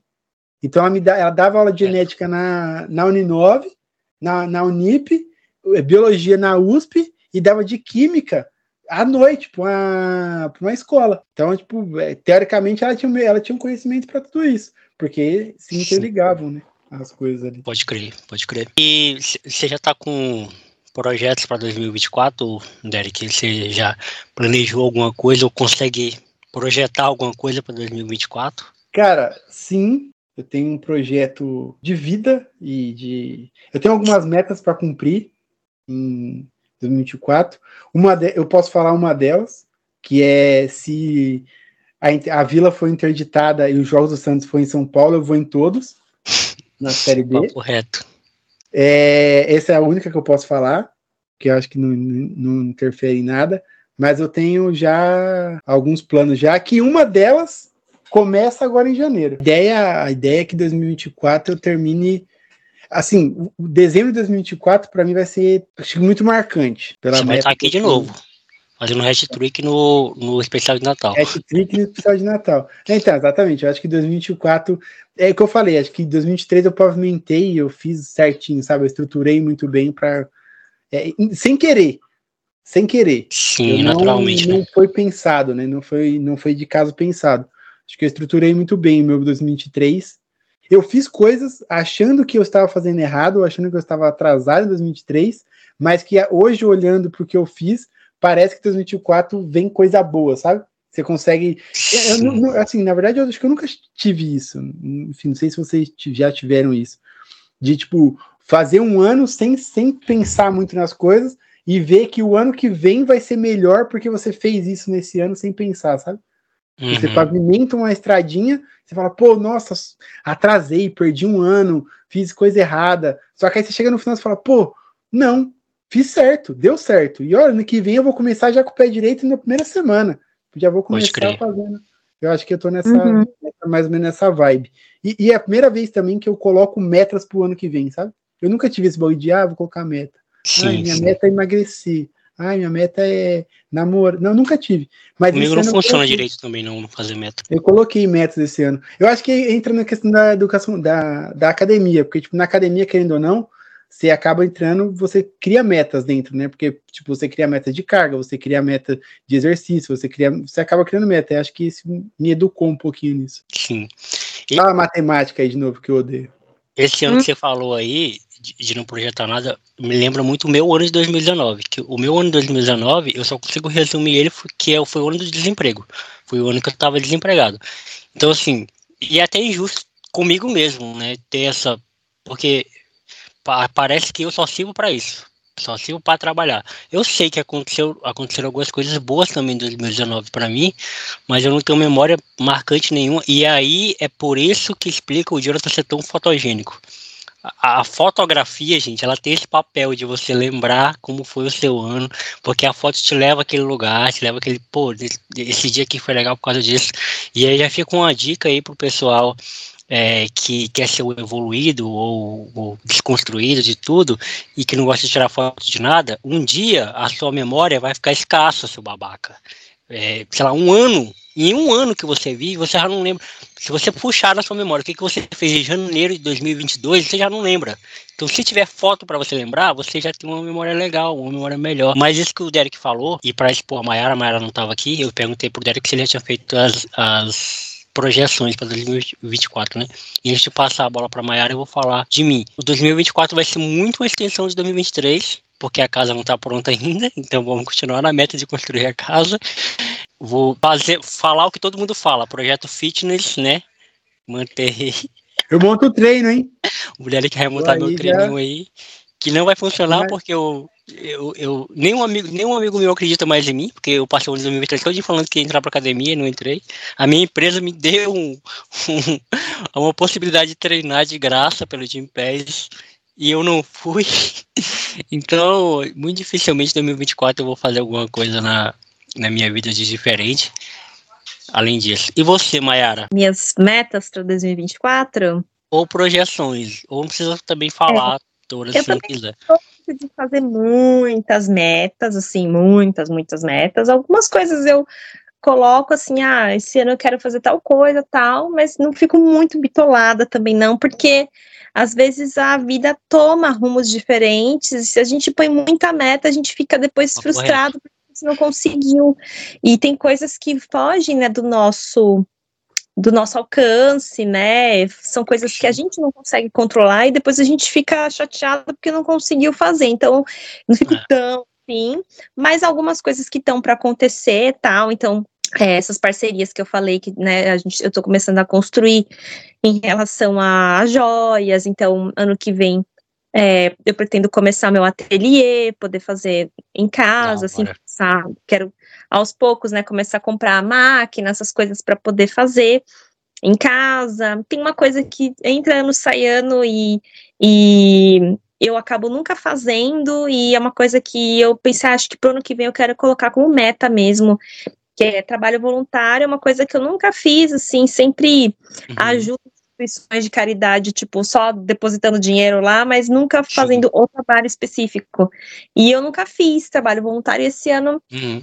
Agora eu pensei, putz, eu acho que ano que vem vai ser legal fazer alguma coisa assim, então é, quero fazer isso e ah, né, tentar dar uma viajadinha, conhecer algum lugar diferente, né? uhum. né?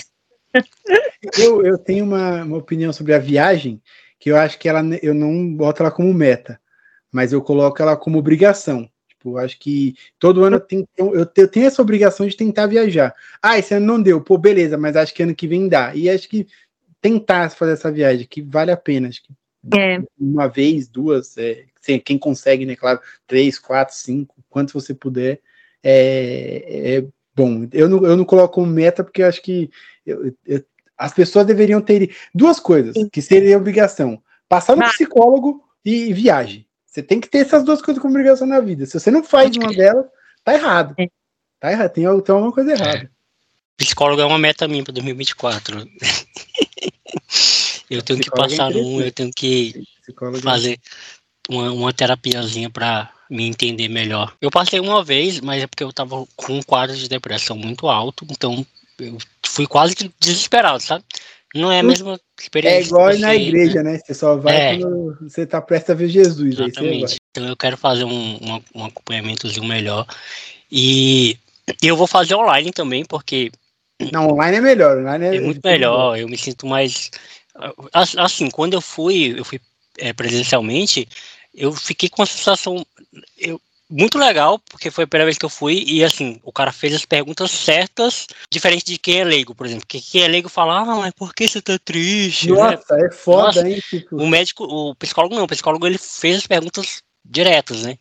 É, mas eu senti que ele cagou também pra mim. assim, Não é que ele cagou, é porque aquilo é a profissão dele, né? Eu não sou o primeiro cara da vida dele que foi contar alguma exatamente. Ele coisa. não ia chorar, né? Ele não ia Ai, chorar. nossa, coitado. Mas, tipo assim, tendo uma pessoa pra me acompanhar e eu ganhar confiança, pô, depois que eu ganho confiança de alguém, meu Deus, aí, aí foi. Eu consigo me abrir pra sempre, assim, pra pessoa. Eu acho que seria melhor. E já tive algumas indicações também de alguns. É legal. Então, acho que em É, 2024. a, a, a minha psico... eu já eu troquei de psicólogo umas três vezes, mas por questões de tipo, você vê que você não tá indo pra frente, sabe? Tipo, Sim, você sim. troca ideia com a pessoa, e aí no outro dia, na outra vez, ela nem lembra do que você falou, sabe? Tipo, aí você Uhum. fica, mano, nem prestou atenção e tal. E aí na, na última que eu fiz, ela. A primeira pergunta que ela fez foi tipo, eu falei, caralho, peraí, moça, é só terapia, não é, não precisa bater, não.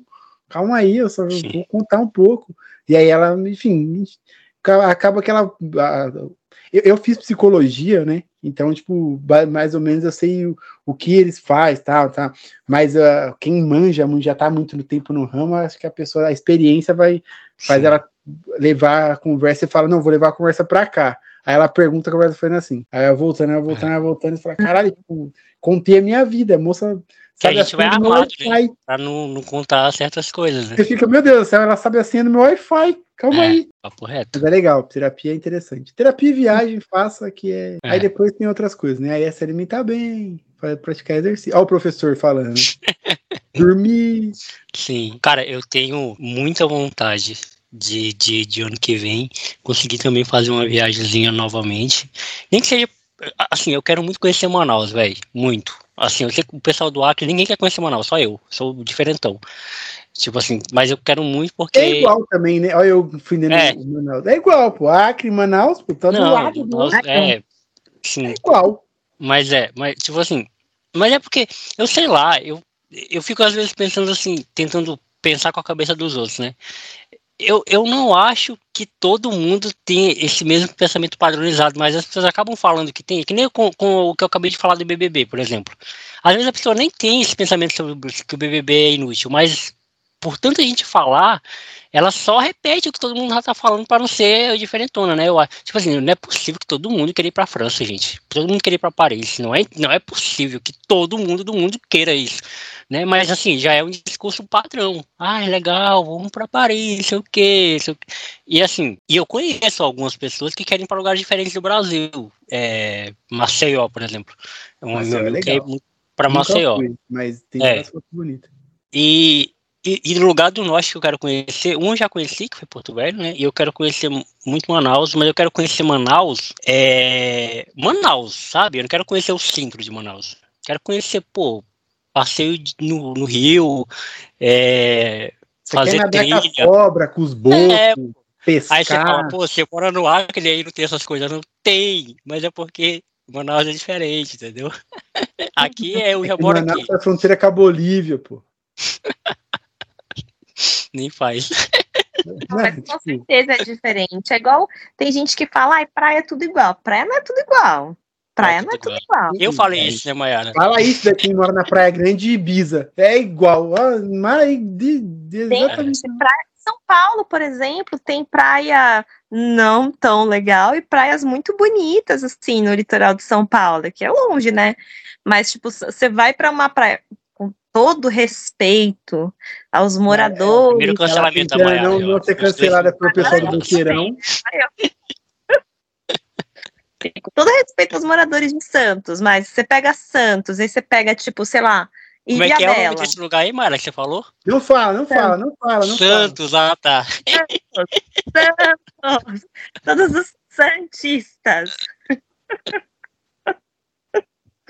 A praia de Santos não é conhecida pelas suas belezas naturais, né? Aí você compara pelo Porto e Santos pelo com Ilhabela. Ilhabela tá até no nome, né? Ilhabela, né? Ilhabela, Não, São o litoral norte de São Paulo é maravilhoso. O litoral norte de São Paulo é muito bom. São outras praias. É São praias diferente. completamente diferentes do litoral sul. Então, assim, praia não é tudo igual, gente. Não, não tem. Caribe, praia do Caribe é diferente das praias do Brasil, que é diferente das praias da Europa, é tudo é diferente. Até as É pessoas nas praias são diferentes. Até os vestimentos das, na- nas praias são né? diferentes. Por isso que eu imagino que Manaus deve ser bem diferente de Rio Branco. eu tenho é, é Manaus também. diferente. Mas eu quero muito lá. Eu não sei, não. Eu, É. Aí sobre Manaus e Rio Branco, eu- é, pra mim é igual. Conheceria, fácil, é fácil. Iria, muito, muito. Mas acho que é igual. Iria não, Derek. Você falou que ia vir em Rio Branco, quando a gente se conheceu. Você tá, tá Exatamente, mudando de, eu de falei. opinião? Mas não acredite na palavra do homem, o homem é falho. Não, mas Eu já vou- fui em São eu Paulo duas vezes. Na verdade, eu não fui em São Paulo. Mas não, eu você veio em São Paulo por obrigações cívicas. Também. Não foi, ah, nossa, Porque, e porque iam pagar pra mim. Eu- e tudo que é de graça, Exatamente. a gente não pode recusar. Né? Mas, Exatamente. sei lá, a gente ia no jogo do Santos. O que, que você acha? Cara, contra o Atlético do Amazonas. San- Contra o Manaus ano que vem. Vai ter Então, Santos e Paysandu ano que vem, olha só. nossa, que delícia. legal. Maravilha. Santos e Amazonas também vai ter. É, vai ser um jogo de castigar os. Se você tem criança pra castigar, esse é o jogo perfeito. Vai ser aqui do lado. Acho que eu vou assistir. Vai ser aqui do lado. Pois é, eu coloquei isso como meta também, mano. Fazer uma viagemzinha ano que vem, mesmo que eu, eu economize um pouco mais. E, sei lá, ten- tentando levar minha vida financeira um pouco mais leve e não ficar pensando tanto que eu tenho uma casa para construir, né? Porque senão, se eu ficar pensando nisso, eu não vou fazer mais nada. Tipo assim, eu, eu sei que eu tenho uma casa para construir, então muita é, boa parte do meu dinheiro está sendo destinado a isso e eu quero que termine quanto antes. Mas não depende de mim, né? Depende de outros fatores. E aí eu espero muito, gente. No ano que vem, esse especial de Natal vai se repetir. A Mayara e o Derek vão estar aqui novamente, se Deus quiser. E eu estar contando para vocês que eu estou na minha casa nova, né? Com, com a minha casa nova, porque vai ser é a grande meta para 2024. E e não, e não é um sonho só meu, é um sonho compartilhado. É um, aquela, aquela frase lá, aquele, o clichê, né? Um sonho que se sonha junto, como é que é? Sonho que se sonha junto É um sonho é, reali realizado. é realizado, algo assim, é alguma coisa realizada. é, não lembro como completa. Sonho É isso aí, eu sonho acho é que é sonho, isso. E sonho que é compartilhado é, é realização. Mais, ou menos isso. Realidade, sei lá, uma coisa assim, né? É. É aquela palco da em Chico da em Francisco. Falar em, falar em Chico, hein? bagulho, né? Falar em Chico, esse ano a gente teve um, um Chico Chico. Moedas, Chico Coins, Famosíssimo. Só famoso depois que aconteceu, porque eu nunca tinha ouvido falar dele. Eu Ele já não queria conhecia ser ele famoso, antes, né? Ele. Aí ele namora com a Luísa Sonza. Ele não queria ser famoso, ele namora com a Luísa Sonza. É, eu, já, eu já conhecia ele, né? Eu conheci o caso do Casé também. É, exatamente. Só por causa disso também. Mas aí ele foi namorar a Luísa Sonza. Assim, Mas é louco, né? Também, sei lá, você. Aí você vai não namorar com a pessoa? Eu não sei também, não. Eu, eu entendo. cara, eu, na minha cabeça tudo foi uma jogada de marketing. Acho que um namoro? O Ah, namoro. não. Ah, eu acho que não. eu acho que eu o acho namoro que- foi tudo eu- uma jogada de marketing pra, pra sabe, tipo, pra mim, enfim, eu acho que, não sei lá. Não, a Luísa Sonza, Ah. mas você foi jogada de marketing pra dar uma, uma abafada no caso do, raci- do racismo dela. Isso aí é fato. Ah, isso, Agora, o isso namoro, eu o namoro dela com o Chico, eu acho que não. Ah, eu acho é que É, assim, eu, eu, Eu não acho que que eu, ela, ela aí na, na Ana Maria Braga talvez tenha sido uma cortina de fumaça, mas o namoro eu acho que não foi. Porque ele teria que se beneficiar de alguma coisa. E pelo que as pessoas próximas dele falam, ele se ferrou muito depois. Então, assim. Mas o que eu, eu, o que eu entendo pelo Derek falar do, do, da jogada de marketing foi a música, né, Derek? É, tipo, porque se assim, fazer a música pra pessoa com um mês de namoro vai tomar no cu, né? é, é, Não que é, tenha assim, feito também pra.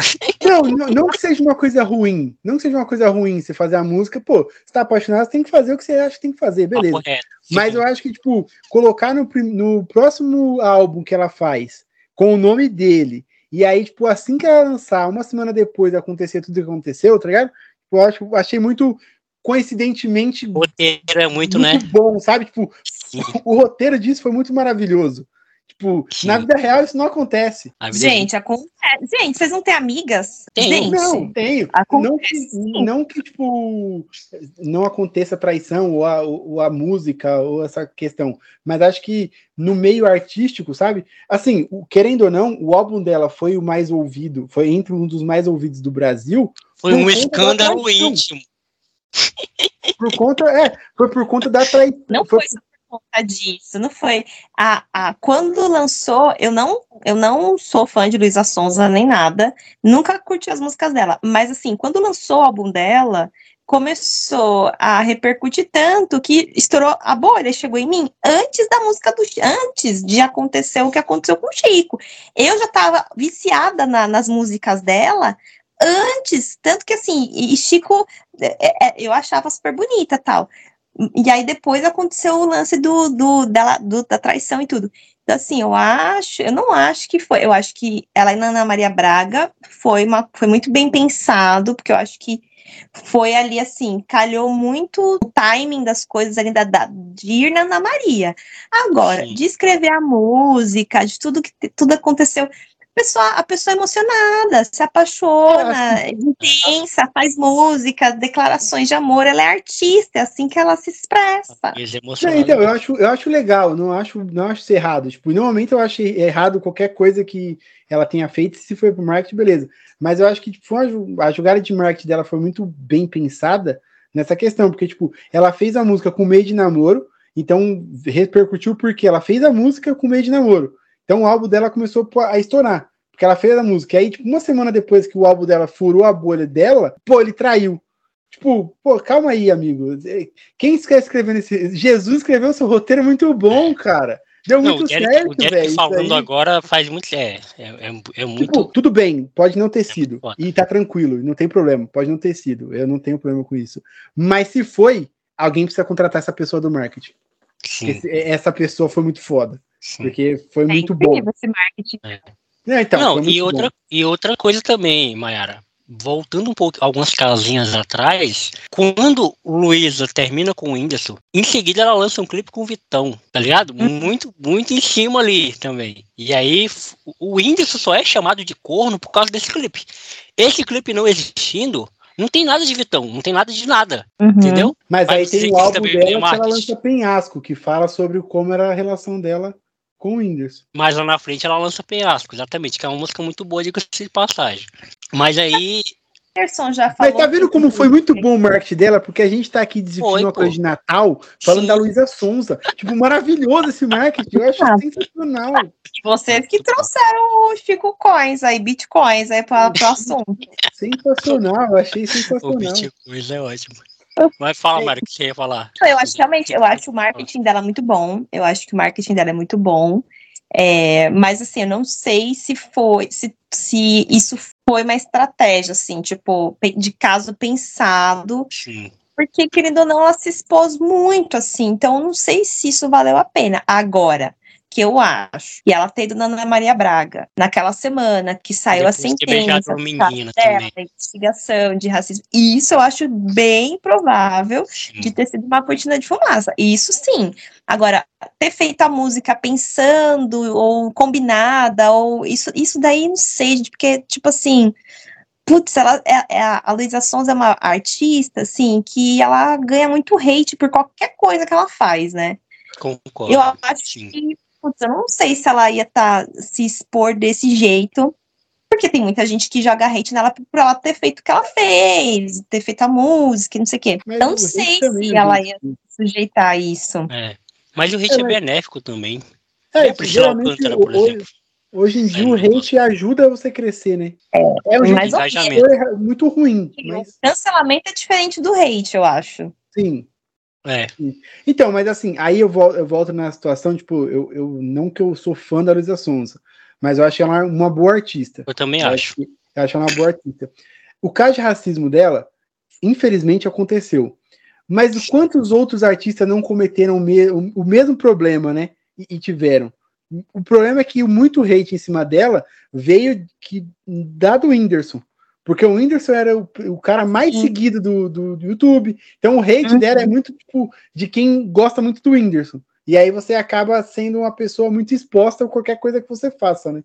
Ah, sim, sim, sim. E, e para ajudar, ainda na época, aquele cara do Metaforando ficou falando um monte de merda, né? Aí pronto. Aí o Whindersson não falou nada, não desmentiu nada, né? Então ela já ganhou muitos, É. muitos haters nessa época, né? E aí eu acho o cara que é do, isso. do Metaforando no meio, gente. Ai, gente, eu acho, acho, não sei se vocês curtem o conteúdo dele, mas eu acho podre. Podre. Não, não, Eu assisti antes, mas não, não parei. Uma grandíssima de uma pseudociência que ele fica Mas é pregando, né? espalhando, vendendo curso. as pessoas hoje em dia consomem conteúdo duvidoso, né? Você fica, meu Hum. Deus, por que, que esse, esse cara tem tantos milhões de seguidores? O que, que esse É cara faz? O que, que essa pessoa faz? É. Eu fico chocada, assim, com a quantidade de gente. E ele vende curso. Então, assim, ele tá, ele tá espalhando. Não, ele cita livros em, em inglês, ele fala né, um monte de livro, de livros de gente. O problema não é você ser é, burro ou babaca, é você disseminar isso, né? Acho que isso é. A Gente. desinformação é. Se eu construir uma carreira em cima disso, na verdade, né? Uhum. Nossa, total. Ele era Não, tem, comediante. uma, tem uma frase do, do Emicida, que a Mayara não sabe, mas eu sou fã do Emicida, tipo, fanzaço. Sabe agora?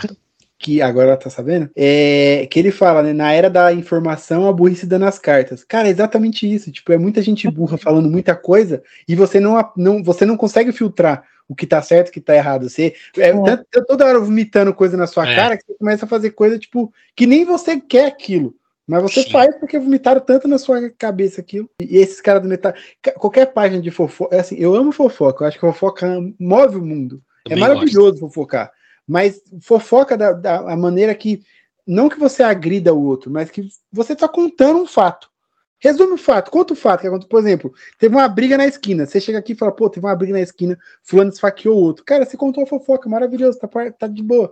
Agora, essas páginas de fofoca, essas páginas que tipo, faz um monte de. que dá, é- ela cancela a pessoa sem precisar. Ela Uhum. fala mal da pessoa sem precisar. Ela é mal intencionada, a fofoca, né? É. Tipo, não precisa daquilo. E geralmente também não só página de fofoca, mas o as páginas de jornais, elas dão a notícia tipo para um público. Ela não dá a notícia para todo Uhum. mundo. Ela dá notícia pro público que ela quer. Olha, um exemplo, esses dias saiu no Metrópolis, que é um jornal muito conhecido em São Paulo, é, que a mulher ela virou rainha de bateria. Era essa a notícia.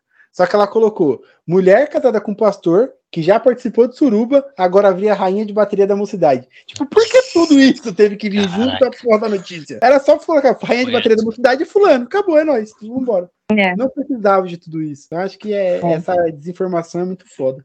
É, o clássico, né? É, jovem estudante de medicina traficando droga é microempreendedor. jovem negro é, vendendo droga é tráfico. É traficante. É, igual do Cari, falando em retrospectiva do Renato Cariani. Tipo, agora, pô, os enfim, Sim. é uma notícia, notícia nova. Mas ah, microempresário do, do crime. Se fosse qualquer outra pessoa que não fosse do meio ali, ou se fosse ah, traficante, Traficante. desviava. Ah, querendo estar certo ou errado, não interessa. Não estou discutindo, estou discutindo como é a, a, a desinformação, né? Uhum. Que você quer atingir e como você quer atingir. Esse, esse negócio de, de, de público é engraçado, tipo, trazendo um pouco pra minha realidade com o podcast. Eu tive uma- um problema uma vez, não vou falar problema, né, mas, sei lá, uma, foi a primeira vez que eu lidei com isso, lá em 2019, lá atrás, que eu convidei uma pessoa e essa pessoa falou algumas mal de algumas coisas é, Tipo de, eu, né? de determinada. É, tipo você, mas não, mas você tá tudo bem. O que ela falou foi muito específico, sabe? Hum. Ela falou de algo muito específico. E aí, pô, muito ingênuo eu na época, né? Pô, eu coloquei isso pro ar e tal, não tive o cuidado de, de, de retirar, retirar isso. E aí veio muita gente lá na, lá na página do, do meu podcast falar, comentar, pra, nossa, por que que você, por que que você dá palco para essas pessoas? E eu fiquei sem entender, tipo assim, totalmente fiquei sem entender, mas o que que, que- aí eu fui ouvir todo o podcast para ver o que que eu, que que elas tinham falado, né? E, e, cara, são 30 segundos. O, sei lá, o podcast tem uma hora. Tem uma hora e 21 onde ela fala de, de várias coisas. De como ela saiu da, da, da cidade dela, foi pra outra cidade, blá, blá, blá. O pessoal tem aqueles 30 segundos que ela faz esse comentário. Aí o pessoal, pô, atacou a menina. E, e aí, na época, eu falei, cara, o que que eu faço? Assim, eu era muito cabaço de internet na época, muito cabaço. Hoje eu saberia lidar melhor. E, e aí eu removi o episódio do ar por alguns por alguns algumas semanas para acalmar um pouco mais e depois botei lá de novo tá lá até hoje o, o, o episódio é, Vou lá aí, só pra falar mal da menina. é, mas aí quando você vai quando você para pra pensar as pessoas vão arrumar um jeito de fazer hater com alguém de qualquer maneira de qualquer coisa não importa o que o que seja né? Por exemplo, eu, que sou um cara que defendo muito o Acre, falo muito bem do Acre, se eu falar alguma coisinha de X do Acre, algum, algum problema que o Acre tem, que de fato tem mesmo. Ah, mas tu que é o defensor do Acre tá falando mal, nossa, que cara hipócrita. A gente tava falando disso do Neymar, tipo. É, então, Neymar mesma também. coisa. Mesma coisa. Eu sou. É igual. eu- geralmente eu falo, pô, eu sou Santista, mas eu não gosto do Neymar. Como assim? Você não gosta do Neymar? Pô, não gosto, cara. Não acho ele uma pessoa. Não acho ele um ser humano plausível. Acabou. Sim. Ponto. Ah, nossa, mas ele te deu um título. Acabou. Não gosto dele. É ponto. Uhum. Mas ah, entra muito nisso. Você, para você ser rei, você precisa de um império, né? Você precisa conquistar um império. Para você sair desse trono é uma faísquinha. Fortes Uma aspas. Você caiu. E tipo, não é que você, por exemplo, não é que você é. Eu vou dar um. Eu, tá? Eu, há cinco anos atrás, eu tinha um pensamento totalmente diferente sobre co- algumas coisas de, que se referia à minoria, né? Tipo, eu sempre fui muito a favor da luta contra o racismo. Mas aí todas as outras minorias eu acabava ofendendo. E não Sim. porque eu era uma pessoa má, mas porque eu era uma pessoa que achava que a brincadeira, é, a piada, ela podia existir em qualquer momento. Ela poderia existir independente de quando ela fosse feita. E aí eu tinha essa ideia mesmo, eu tinha essa ideia, tipo, é, é, um- uma brincadeira que eu fazia muito era tipo, ah, o São Paulo, o time das meninas. Pô, isso não é uma Uhum. ofensa, né? Isso tinha que ser um elogio. O time das meninas, as meninas jogam bola, pô. Sim. E aí eu fazia muito esse, esse tipo de coisa. E aí eu fui começando a fazer isso. Só que quando eu comecei a pensar que isso era uma coisa ruim, eu falava pisando em ovos. Eu tinha medo de falar, porque eu ficava, mano, se eu Uhum. falar um bagulho assim, e aí como eu tinha canal no YouTube, eu ficava, meu Deus, se eu falar isso, o que, que vai acontecer? Tá, hoje não, hoje eu tenho muita tranquilidade de falar. Às vezes eu ofendo as pessoas me falando que elas são burras e que elas não sabem ler, mas isso aí também, enfim, não tem muito pra onde correr, né? Às vezes é fato mesmo, né? Às vezes eu falo um fato, é, é- é duro, é ruim, machuca, mas, né, mas eu não vou ofender a, a minoria, porque, tipo, querendo ou não, eu, eu faço parte de um, da minoria também de algum lado, e me ofende quando acontece, quando eu vejo piada, quando eu vejo esse tipo de coisa. Então eu comecei a entender isso. Então, de cinco anos para cá, de dois anos para cá, eu sou uma outra pessoa. De cinco anos, então, nossa, se hoje eu encontrasse a pessoa que eu era cinco anos atrás, eu moía no soco, sem problema nenhum, sem. Ai, nossa, Eric, mas você não ia, Evoluiu. não ia quebrar na porrada. Eu ia quebrava. Se, eu, se tivesse a opção de, ah, vou encontrar o Derek de cinco anos atrás, quebrava na porrada. Depois eu explicava pra ele por quê. Sim. E que bom que a gente muda, né, galera? Que bom que Eu a acho gente fascinante. Evolui e aprende. Eu Eu, tenho que- medo de ouvir meus, meus episódios antigos também, desse podcast que, sei lá, o Jonathan de cinco anos atrás. Eu não escuto, não, É. porque deve ter sido uma pessoa horrível. Deve não, foi uma pessoa muito ruim no passado. É, acho que a gente, hoje em dia, a gente é, revê muitas falas e pensamentos que a gente tinha antigamente, porque alguns assuntos são mais falados, a gente tem outro entendimento de coisas que a gente falava, e eu acho que tem certas coisas hoje em dia que são inaceitáveis de falar, né? Mas, ao mesmo tempo, infelizmente, é, quem se expõe assim na internet fica muito à mercê desse júri da internet, né? Que Sim. muitas vezes determina o que é certo e o que é errado, e você O fica mercê disso. cancelamento. Tem, um- tem uma fala da Anitta que eu concordo muito, no, no- acho que foi quando ela foi no Podpah, que ela fala assim, você tá ali uma hora falando, você falou coisas incríveis, aí teve 10 segundos que você falou uma merda, pronto, tudo, tudo que você falou foi descreditado e só vão focar na Uhum. Só vale o errado. fala assim: Ah. se você você pegar, é, sei lá, um jantar com a sua família, vocês ficaram ali conversando durante horas.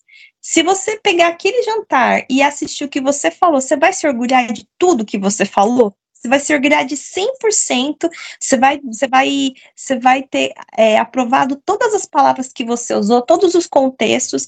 Não, porque, porque não tem como, né? Tipo, você 100% do tempo, 100% do tempo ser assertivo.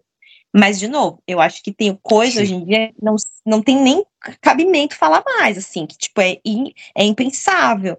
Mas algumas Uhum. coisas, né, estão ali na- numa área cinzenta, eu acho, que Sim. a gente tem que entender que algumas coisas eh, a gente tem que ter essa, tem que ter essa flexibilidade de entender também, pô, até que ponto Uhum. Pessoa falou uma coisa tão cabulosa assim e tá sendo, tá ten- eh, tomando um hate totalmente des- desproporcional. Eu não sei o que aconteceu com essa sua convidada específica, eu não sei o que, que, que, rolou, o que, que ela falou, mas muitas vezes acontece isso, a pessoa não fala algo tão terrível assim e a coisa toma uma proporção muito maior, né, muito gigante, então... Acho que entra naquela questão do extremo, né? Tipo, tudo que é extremo é ruim. É. Independente, independente, independente. Tudo que é extremo é Uhum. ruim. Se a gente pegar a história do mundo, é, ah, por exemplo, a cruzada matou milhões de aldeias e milhões de culturas porque achava que Deus mandava matar. Pô, se Deus, se esse seu Deus manda matar, amigão, vamos conversar. O Hamas, agora tendo guerra em Israel, é a mesma Sim. coisa. é- são extremos brigando por alguma coisa, e quando você acaba sendo extremo, você acaba che- chegando nesse, nesse, nesse, nessa questão, né? Tem coisa que eu, eu concordo. Não existe mais, não tem como aceitar essa- esse- alguns tipos de fala. Não tem como mais ensinar as pessoas sobre isso. É, pô, Uhum. falou, tá errado. Mas existe um momento que você precisa parar, vem cá, senta aqui, deixa eu te contar uma historinha. É igual eu falo, pô, aqui em casa, minha mãe, se você conversar com ela 10 minutos, ela ofende 20 mil minorias em poucas palavras. Só que eu vou Sim. fazer uma pessoa de 50 anos entender isso? Não vou. Já tá na cabeça dela, tá enraizado, tá, tá calcificado no cérebro dela Uhum. isso. Então eu, eu tento falar, eu tento conversar, só que, tipo, não tem como mudar mais. Só que É uma difícil. pessoa de 20 anos, pô, se você faz isso, amigão, com 20 anos, vem cá que você precisa tomar uma surra. Você precisa, no mínimo, você precisa apanhar. É igual, tipo, eu falo, pô, Acre, ah, não, não tem nada no Acre. Pô, eu sei que é difícil, eu sei que é ruim ouvir, mas, enfim, é uma zoeira que talvez eu não precise fazer. Mas às vezes é legal Sim. fazer também? Mas, enfim, não é... Eu vou assumir aqui arrependida que quando eu era adolescente. Olha, cancelada porque eu estou assumindo que não é atrás. tá legal. Não me cancelem, porque eu hoje eu não participaria. Mas na época do Orkut, eu tinha a comunidade, que era uma das comunidades mais é, frequentadas do Orkut, que era o Acre não existe. Hoje, a É. ciência, a ciência ainda tem mitos Sem sobre dúvida. isso. Ah, Tem ah, dúvida sobre essa questão aí, mas nada... Mas, é, assim, sem, é, não defendendo, mas tipo, antigamente, é, e olha que o Orkut já era uma época que a gente conseguia conhecer pessoas, mas é porque assim, antes de ter internet, a chance de você conhecer alguém, vai, do Acre, é muito pequena, porque, pô, é um estado pequeno, né, assim, quem tá lá no Rio Grande do Sul conhecer alguém do Acre, né, qual, qual a É, chance? é toa, assim, tipo, é claro que existe, enfim, tem várias teorias, mas hoje ainda existem pessoas que acham que a Terra é plana e que o homem não foi na Lua. Sim, Pô, exatamente. cara, peraí, você acha que é um chroma key? Como é que você, que, que você acha que aconteceu ali? Como que, com, que filmagem é essa? Tipo, a minha avó, nossa, a minha avó, ela, um, cara, ela arranca o pescoço de alguém se falar do homem que foi na Lua. Ela não aceita, ela não acha que foi, ela não acredita, ela não acredita. Ela é evangélica e ela não acredita que o homem foi na Lua. Gente, E assim, eh, você conversa com ela, você fala assim, o homem foi na lua, ela, "Ah, o homem, tipo, ela acha que só existe ônibus. Ela vê o avião passando, ela fala, isso aí deve ser de carga. Caramba. Era, tipo, nesse nível, mano. Então, vai discutir com uma pessoa dessa.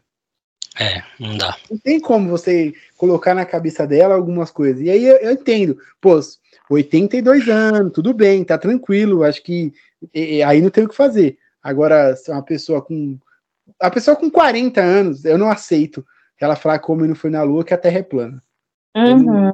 colocar. Outra coisa é, tipo, existe vida fora da Terra? Opa, aí a gente discute, aí tudo bem, né? Porque não tem nada comprovado, mas, pô, Resumindo tudo isso que vocês falaram, gente, e, e pegando de gancho isso que a Mayara falou sobre o Acre, e o Derek também, e aí é uma resposta do porquê que eu falo tanto do Acre.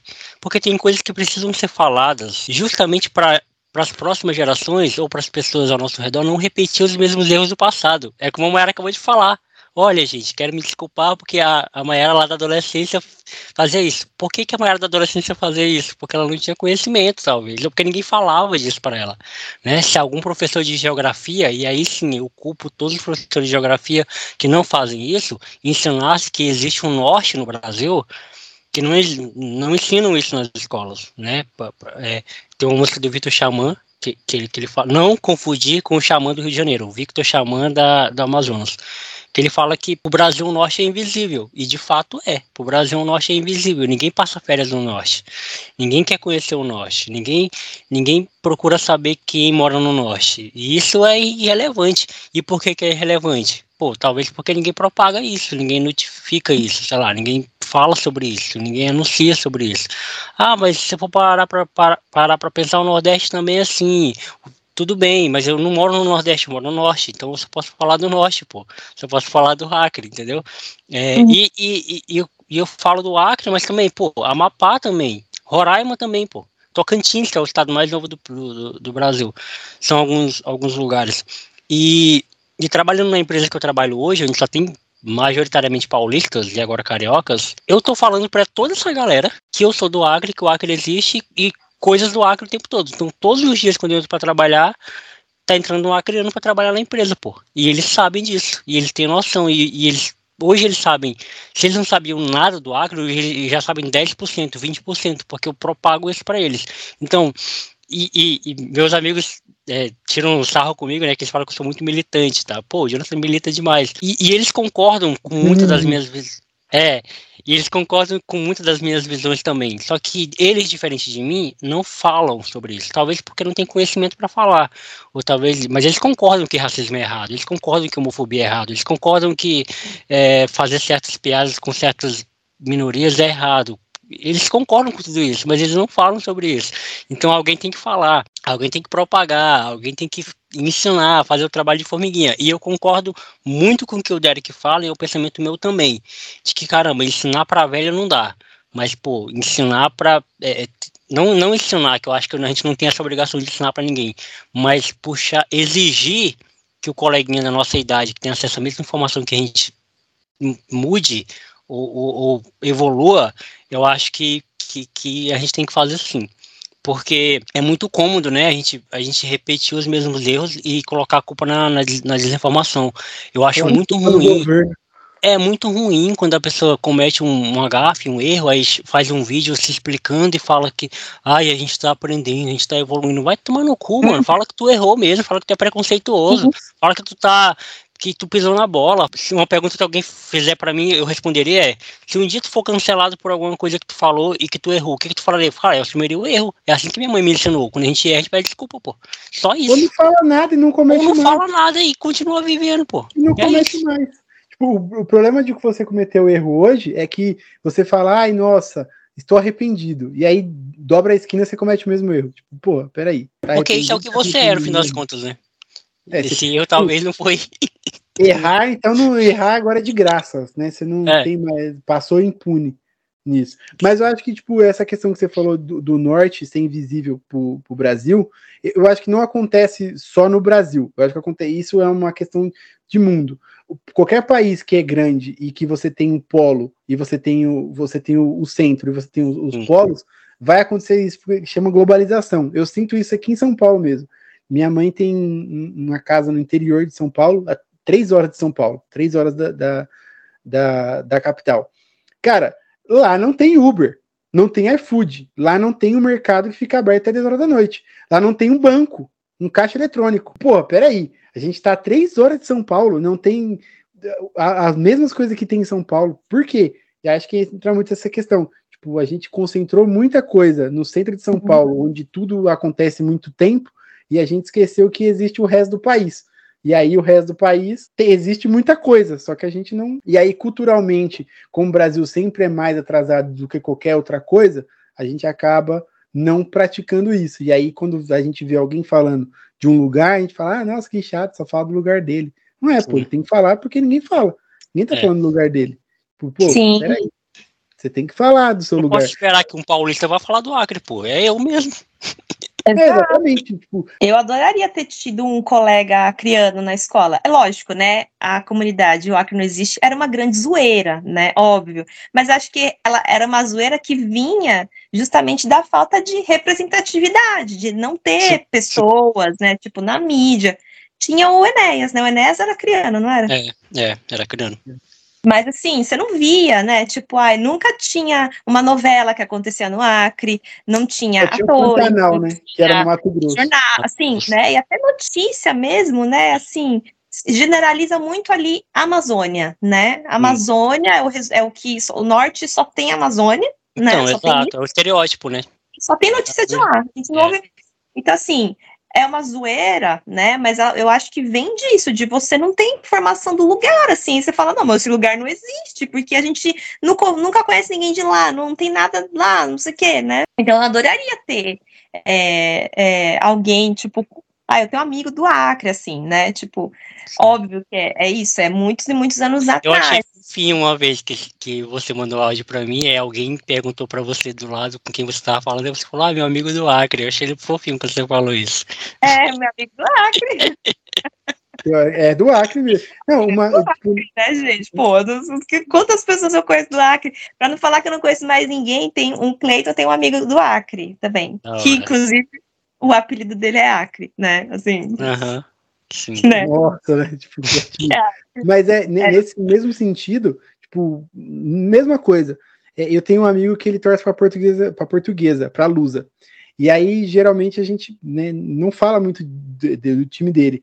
Mas aí, vira e mexe, ele traz uma notícia do time dele, né? Fala, mano, esse time existe. Hum, E aí eu tenho um amigo que mora aí no Pará, que torce pro Paysandu. E aí a gente às vezes joga junto e ele fala, pô, o Paysandu fez isso. Eu falo, mano, o Paysandu existe.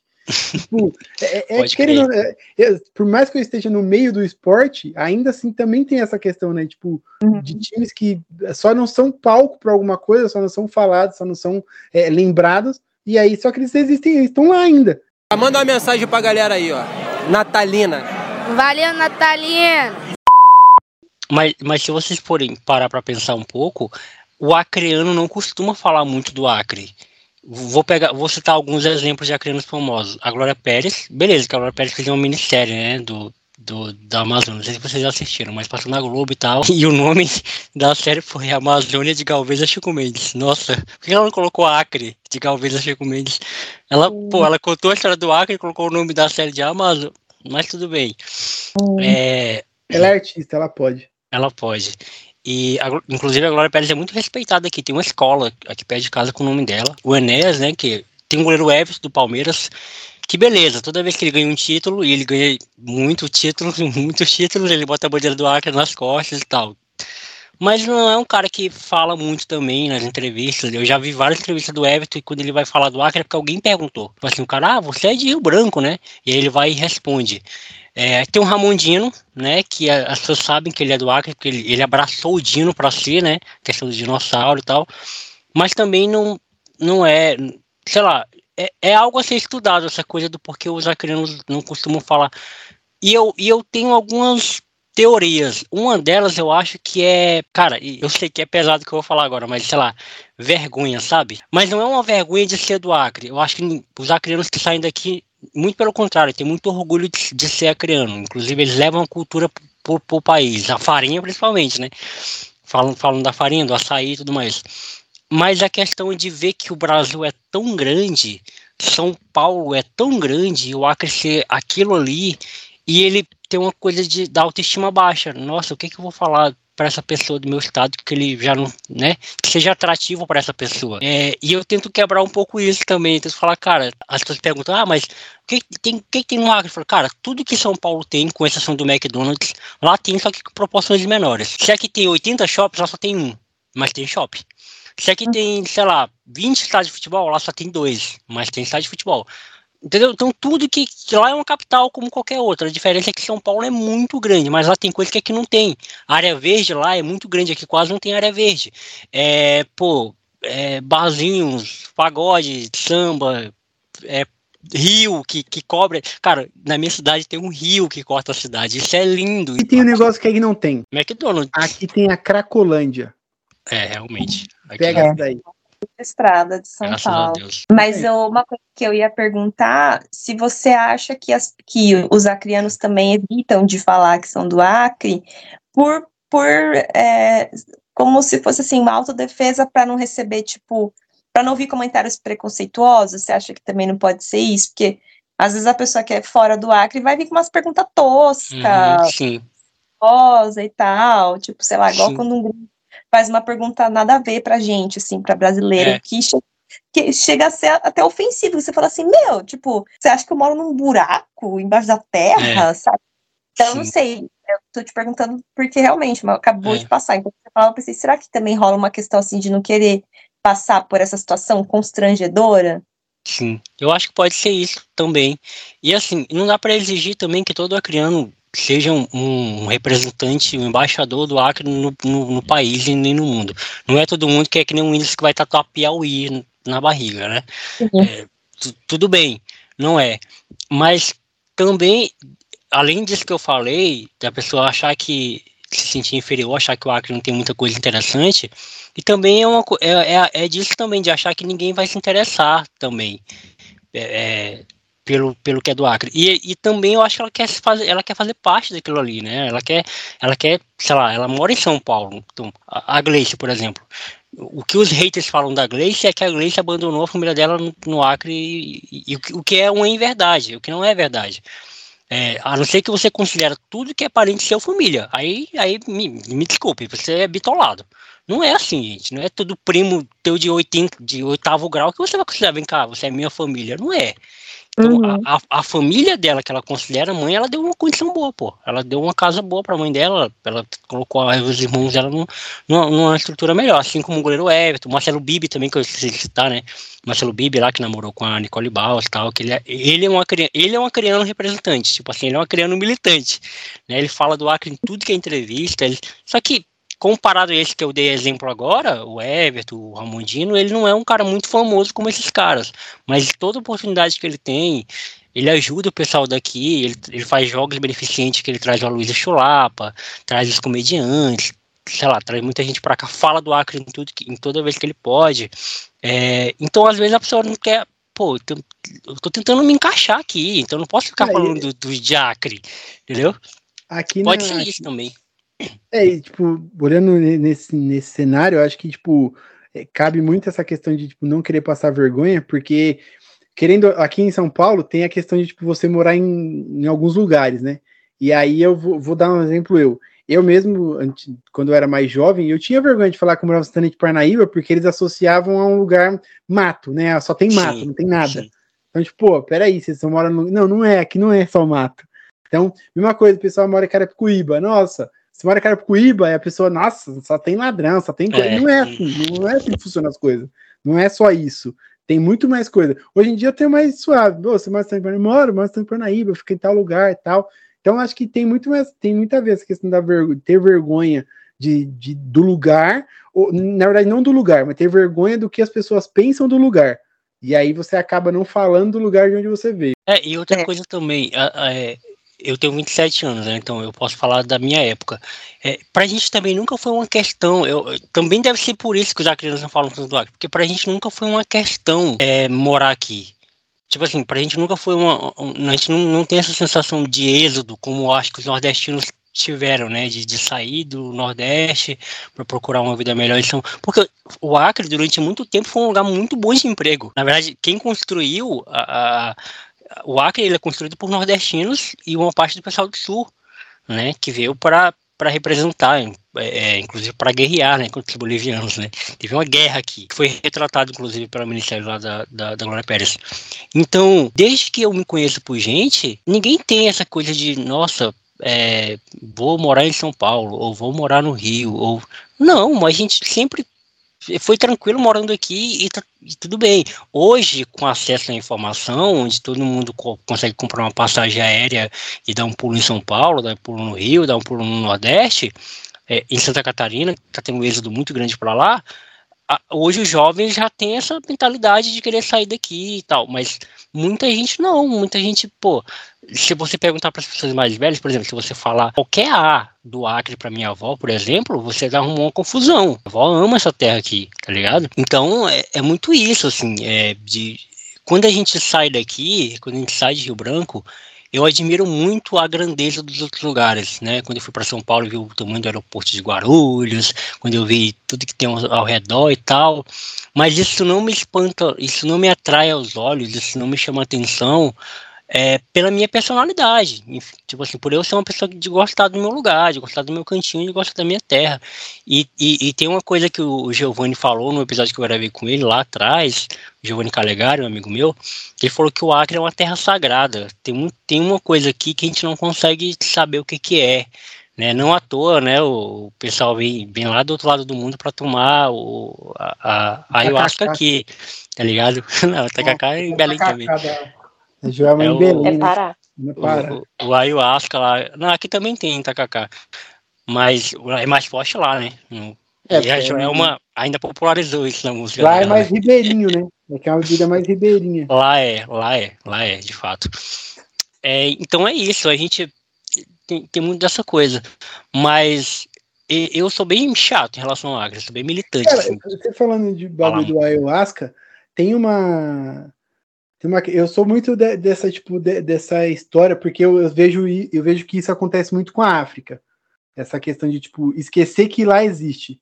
Tipo, e lá existe, tem muita coisa que a gente faz porque, porque veio de lá. E essa questão do ayahuasca é, é indígena.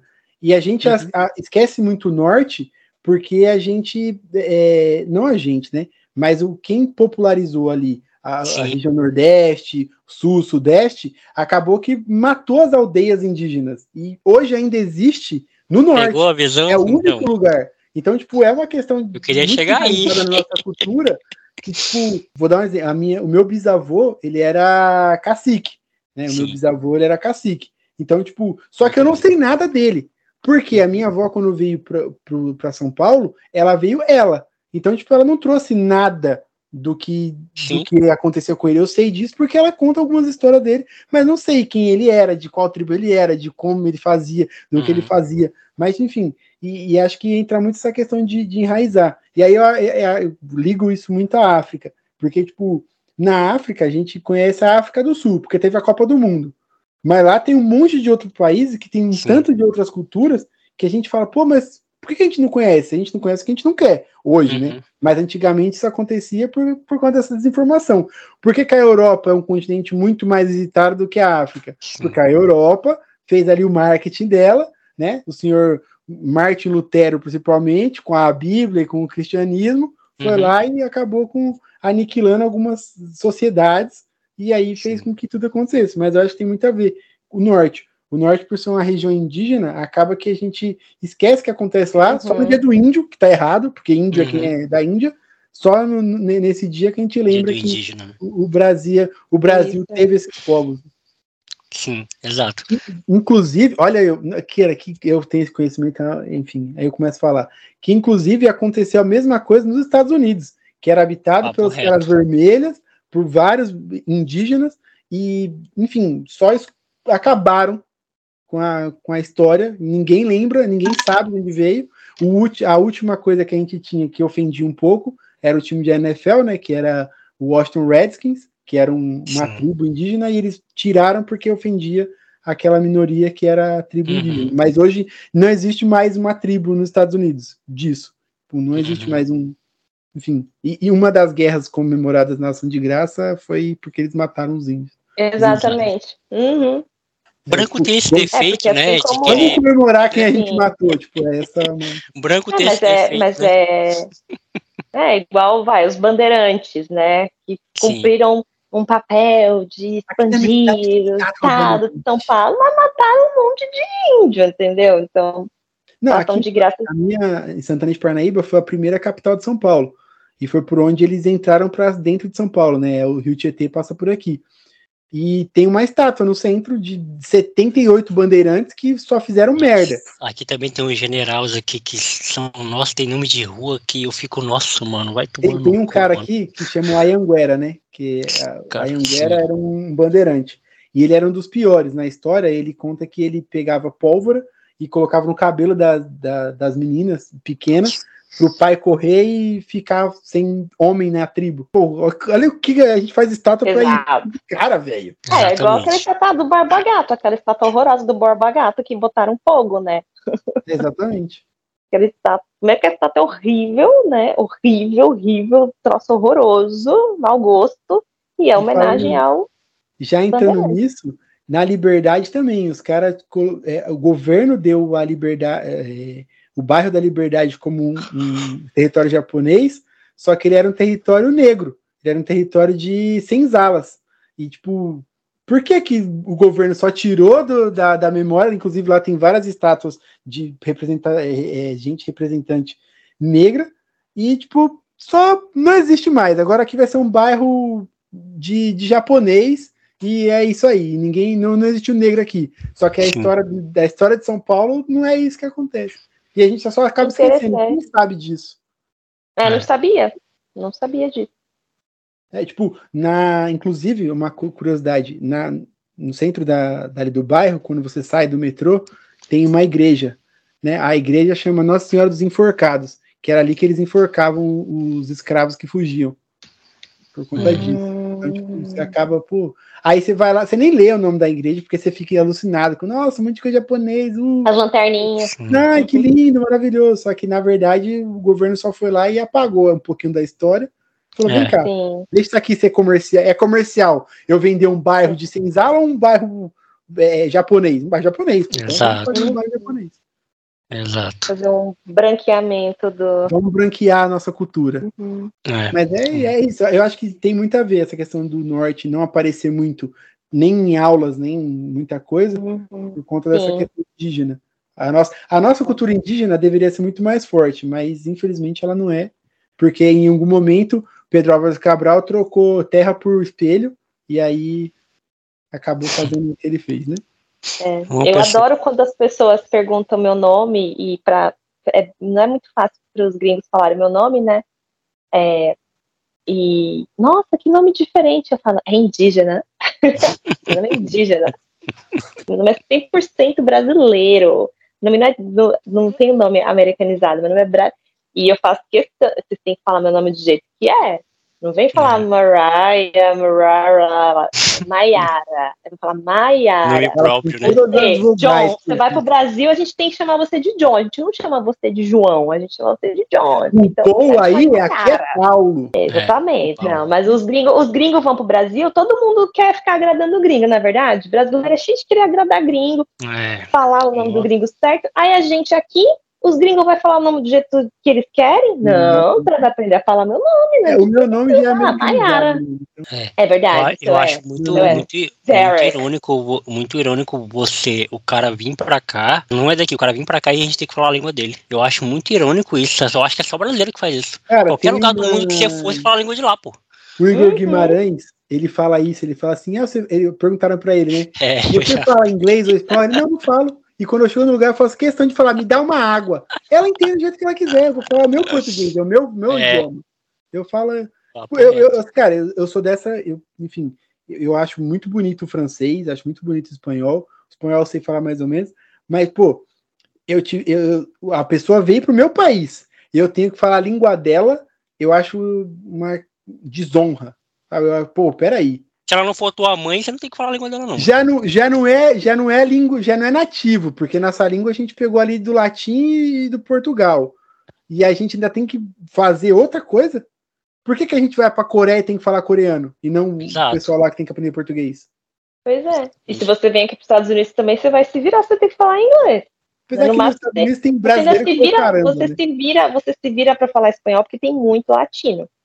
Mas é que eu acho que o brasileiro tem um fascínio por americano, acho que gringos em geral, porque eu acho que o brasileiro tem esse sentimento de inferioridade. Então, todo todo gringo que vai assim, todo gringo não, europeu e, e americano. Se for um peruano, o brasileiro não vai dar moral pro peruano, não, é- entendeu? Peruana é que for- é assim, a moeda é menor que o real, Tem então a que gente ser não colonizador. É, tem que ser É. colonizador, entendeu? Esse gringo tem que ter colonizado algum país. Pro brasileiro pagar pau, botar num pedestal É, e tipo, tal. Então, o brasileiro tem essa ou então- É a característica. síndrome de assim. Estocolmo, né?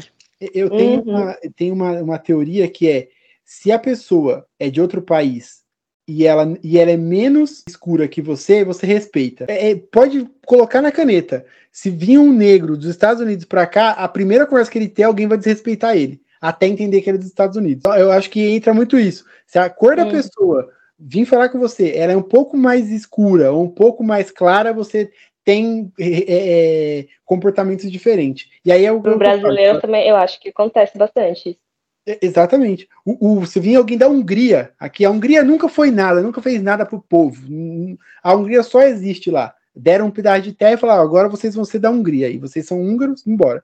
Vim o Brasil é respeitado. Agora você, você dá um Hungria me pega, tá? Hã? Deram um pedaço de terra, agora você, você da Hungria.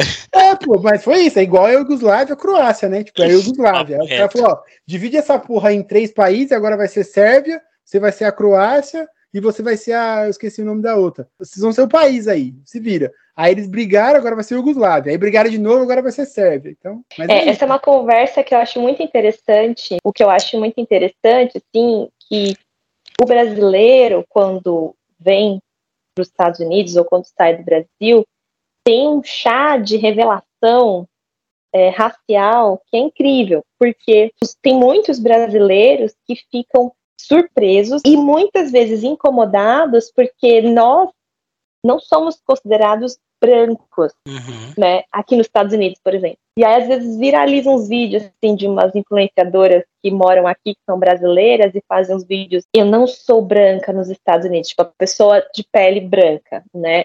E aí viraliza, aí a galera leva pro outro lado e eu fico assim, gente, assim, as pessoas, elas realmente, elas, elas são muito ig- ignorantes em relação a, enfim, né, nós colonizados e questões Uhum. raciais e tal, você vê como as pessoas têm uma visão muito, muito medíocre, assim, sobre o assunto, né, tipo, Hum.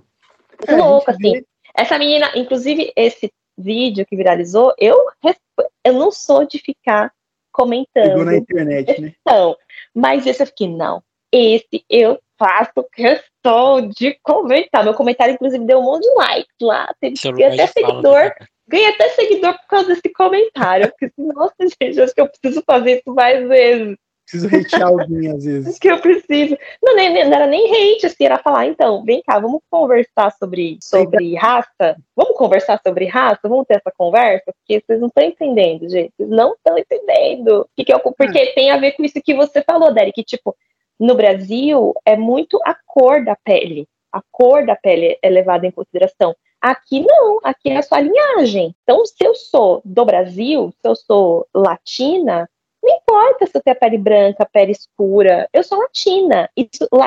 Ser latino é uma raça aqui. Para eles, eles consideram isso uma raça. Tem até a questão, tipo, em algumas coisas que você vai fazer, que a, a, a- por exemplo, sites que você entra, que você precisa se cadastrar e precisa colocar cor, às vezes, tá lá, tipo, é branco, preto, latino. Fala, mano, Sim, pô, peraí, tem vários formulários que coisa eu, aqui. coisas de governo, de Asiático, documentação. tipo, você é asiático? Mano, o que, que é isso, cara? É, tem, tem. É, é branco, preto, é, aí tem É- é indígena, afro, mas fala, indígena, mas o indígena é o indígena norte-americano, assim, os É o povos Apache, né, indígenas cara vermelha. O- aqui é aí latino, asiático, que é isso, asiático, Asiático né? pega ali metade da Rússia pra lá, né? Tipo, e é tudo embora. asiático Tudo dali África. frente. É, e, e acho que também eles classificam, tá tipo, separado os, os povos aborígenes, acho que eles também colocam separado, e povo, o povo do Alasca também eles colocam meio que separado, assim, como se fosse uma raça. Mas é isso, gente, é, é isso, assim, É assim, só é, latino. E aí o brasileiro, e o brasileiro para falar,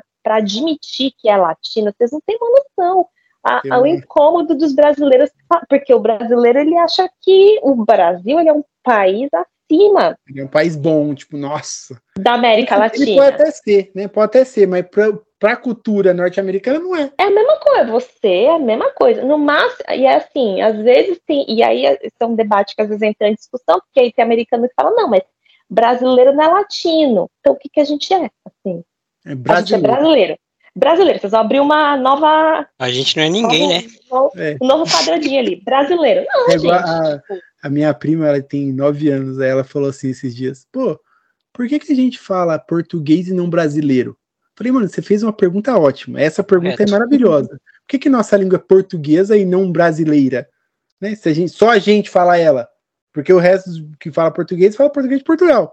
Nós falamos brasileiro. Aí ela ficou, nossa, vou perguntar pra minha professora. Eu falei, isso, questione sua professora. Ela vai ser a melhor pessoa para te falar sobre isso. Português BR. Mas, tipo, é, é você é. falou nessa questão até do, do Alasca. Tipo, os caras tratam as pessoas do Alasca diferente e politicamente, geopoliticamente, os Estados Unidos quase é, exterminou o Canadá por causa do Alasca, né? E os caras ainda.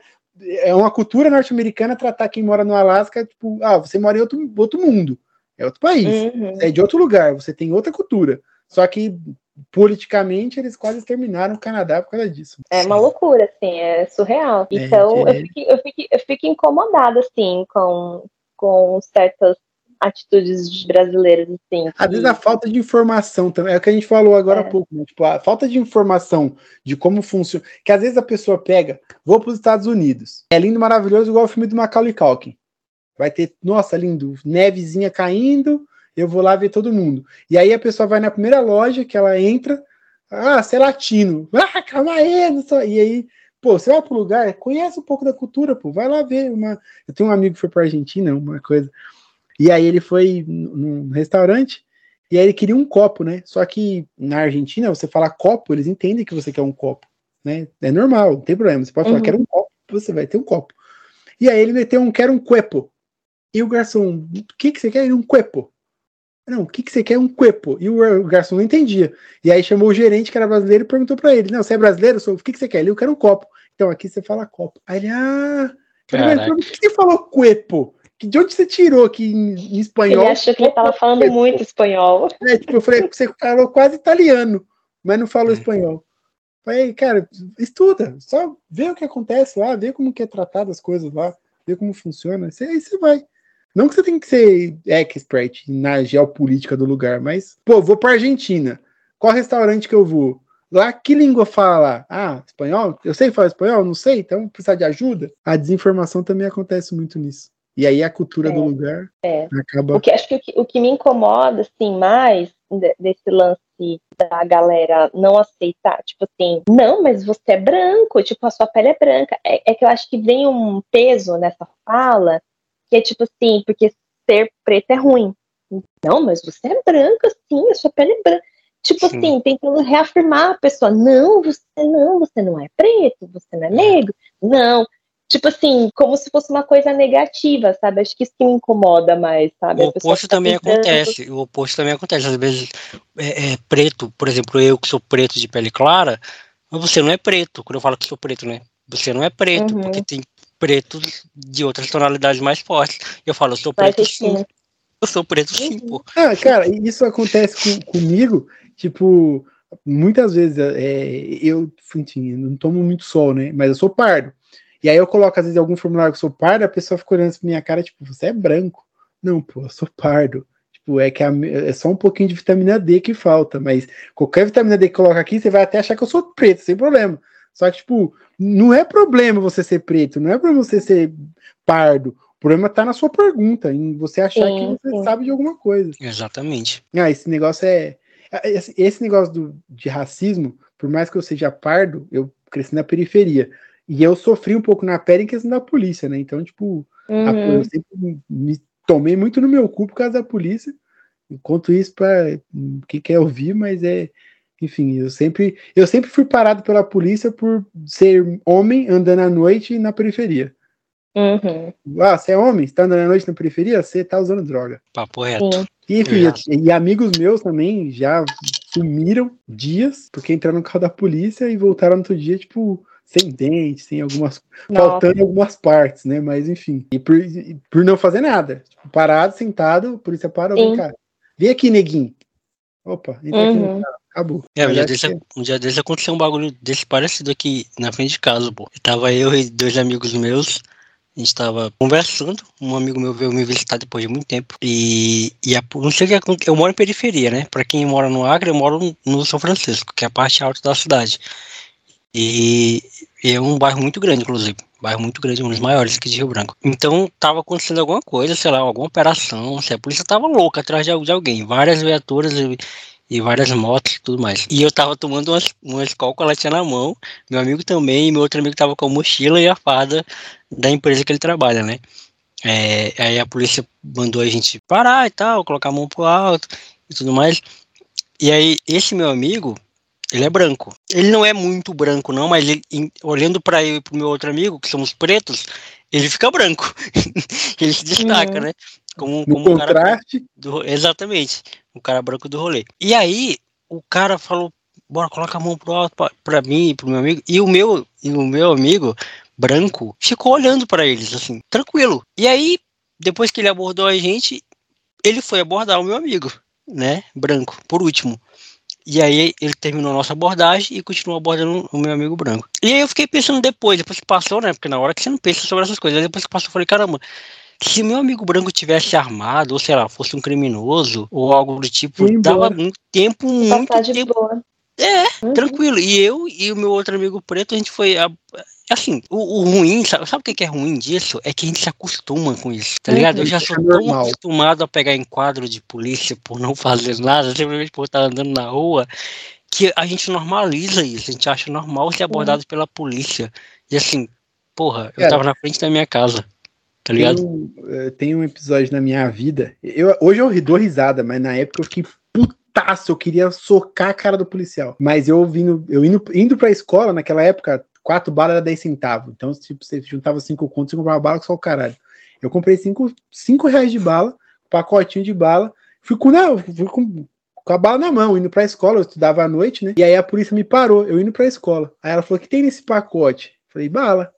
Ah, então você vai desembalar todas as balas pra eu saber que é bala. E aí eu desembalei cinco reais de bala no capô da polícia. Nossa. Aí ela terminou, tá indo pra onde?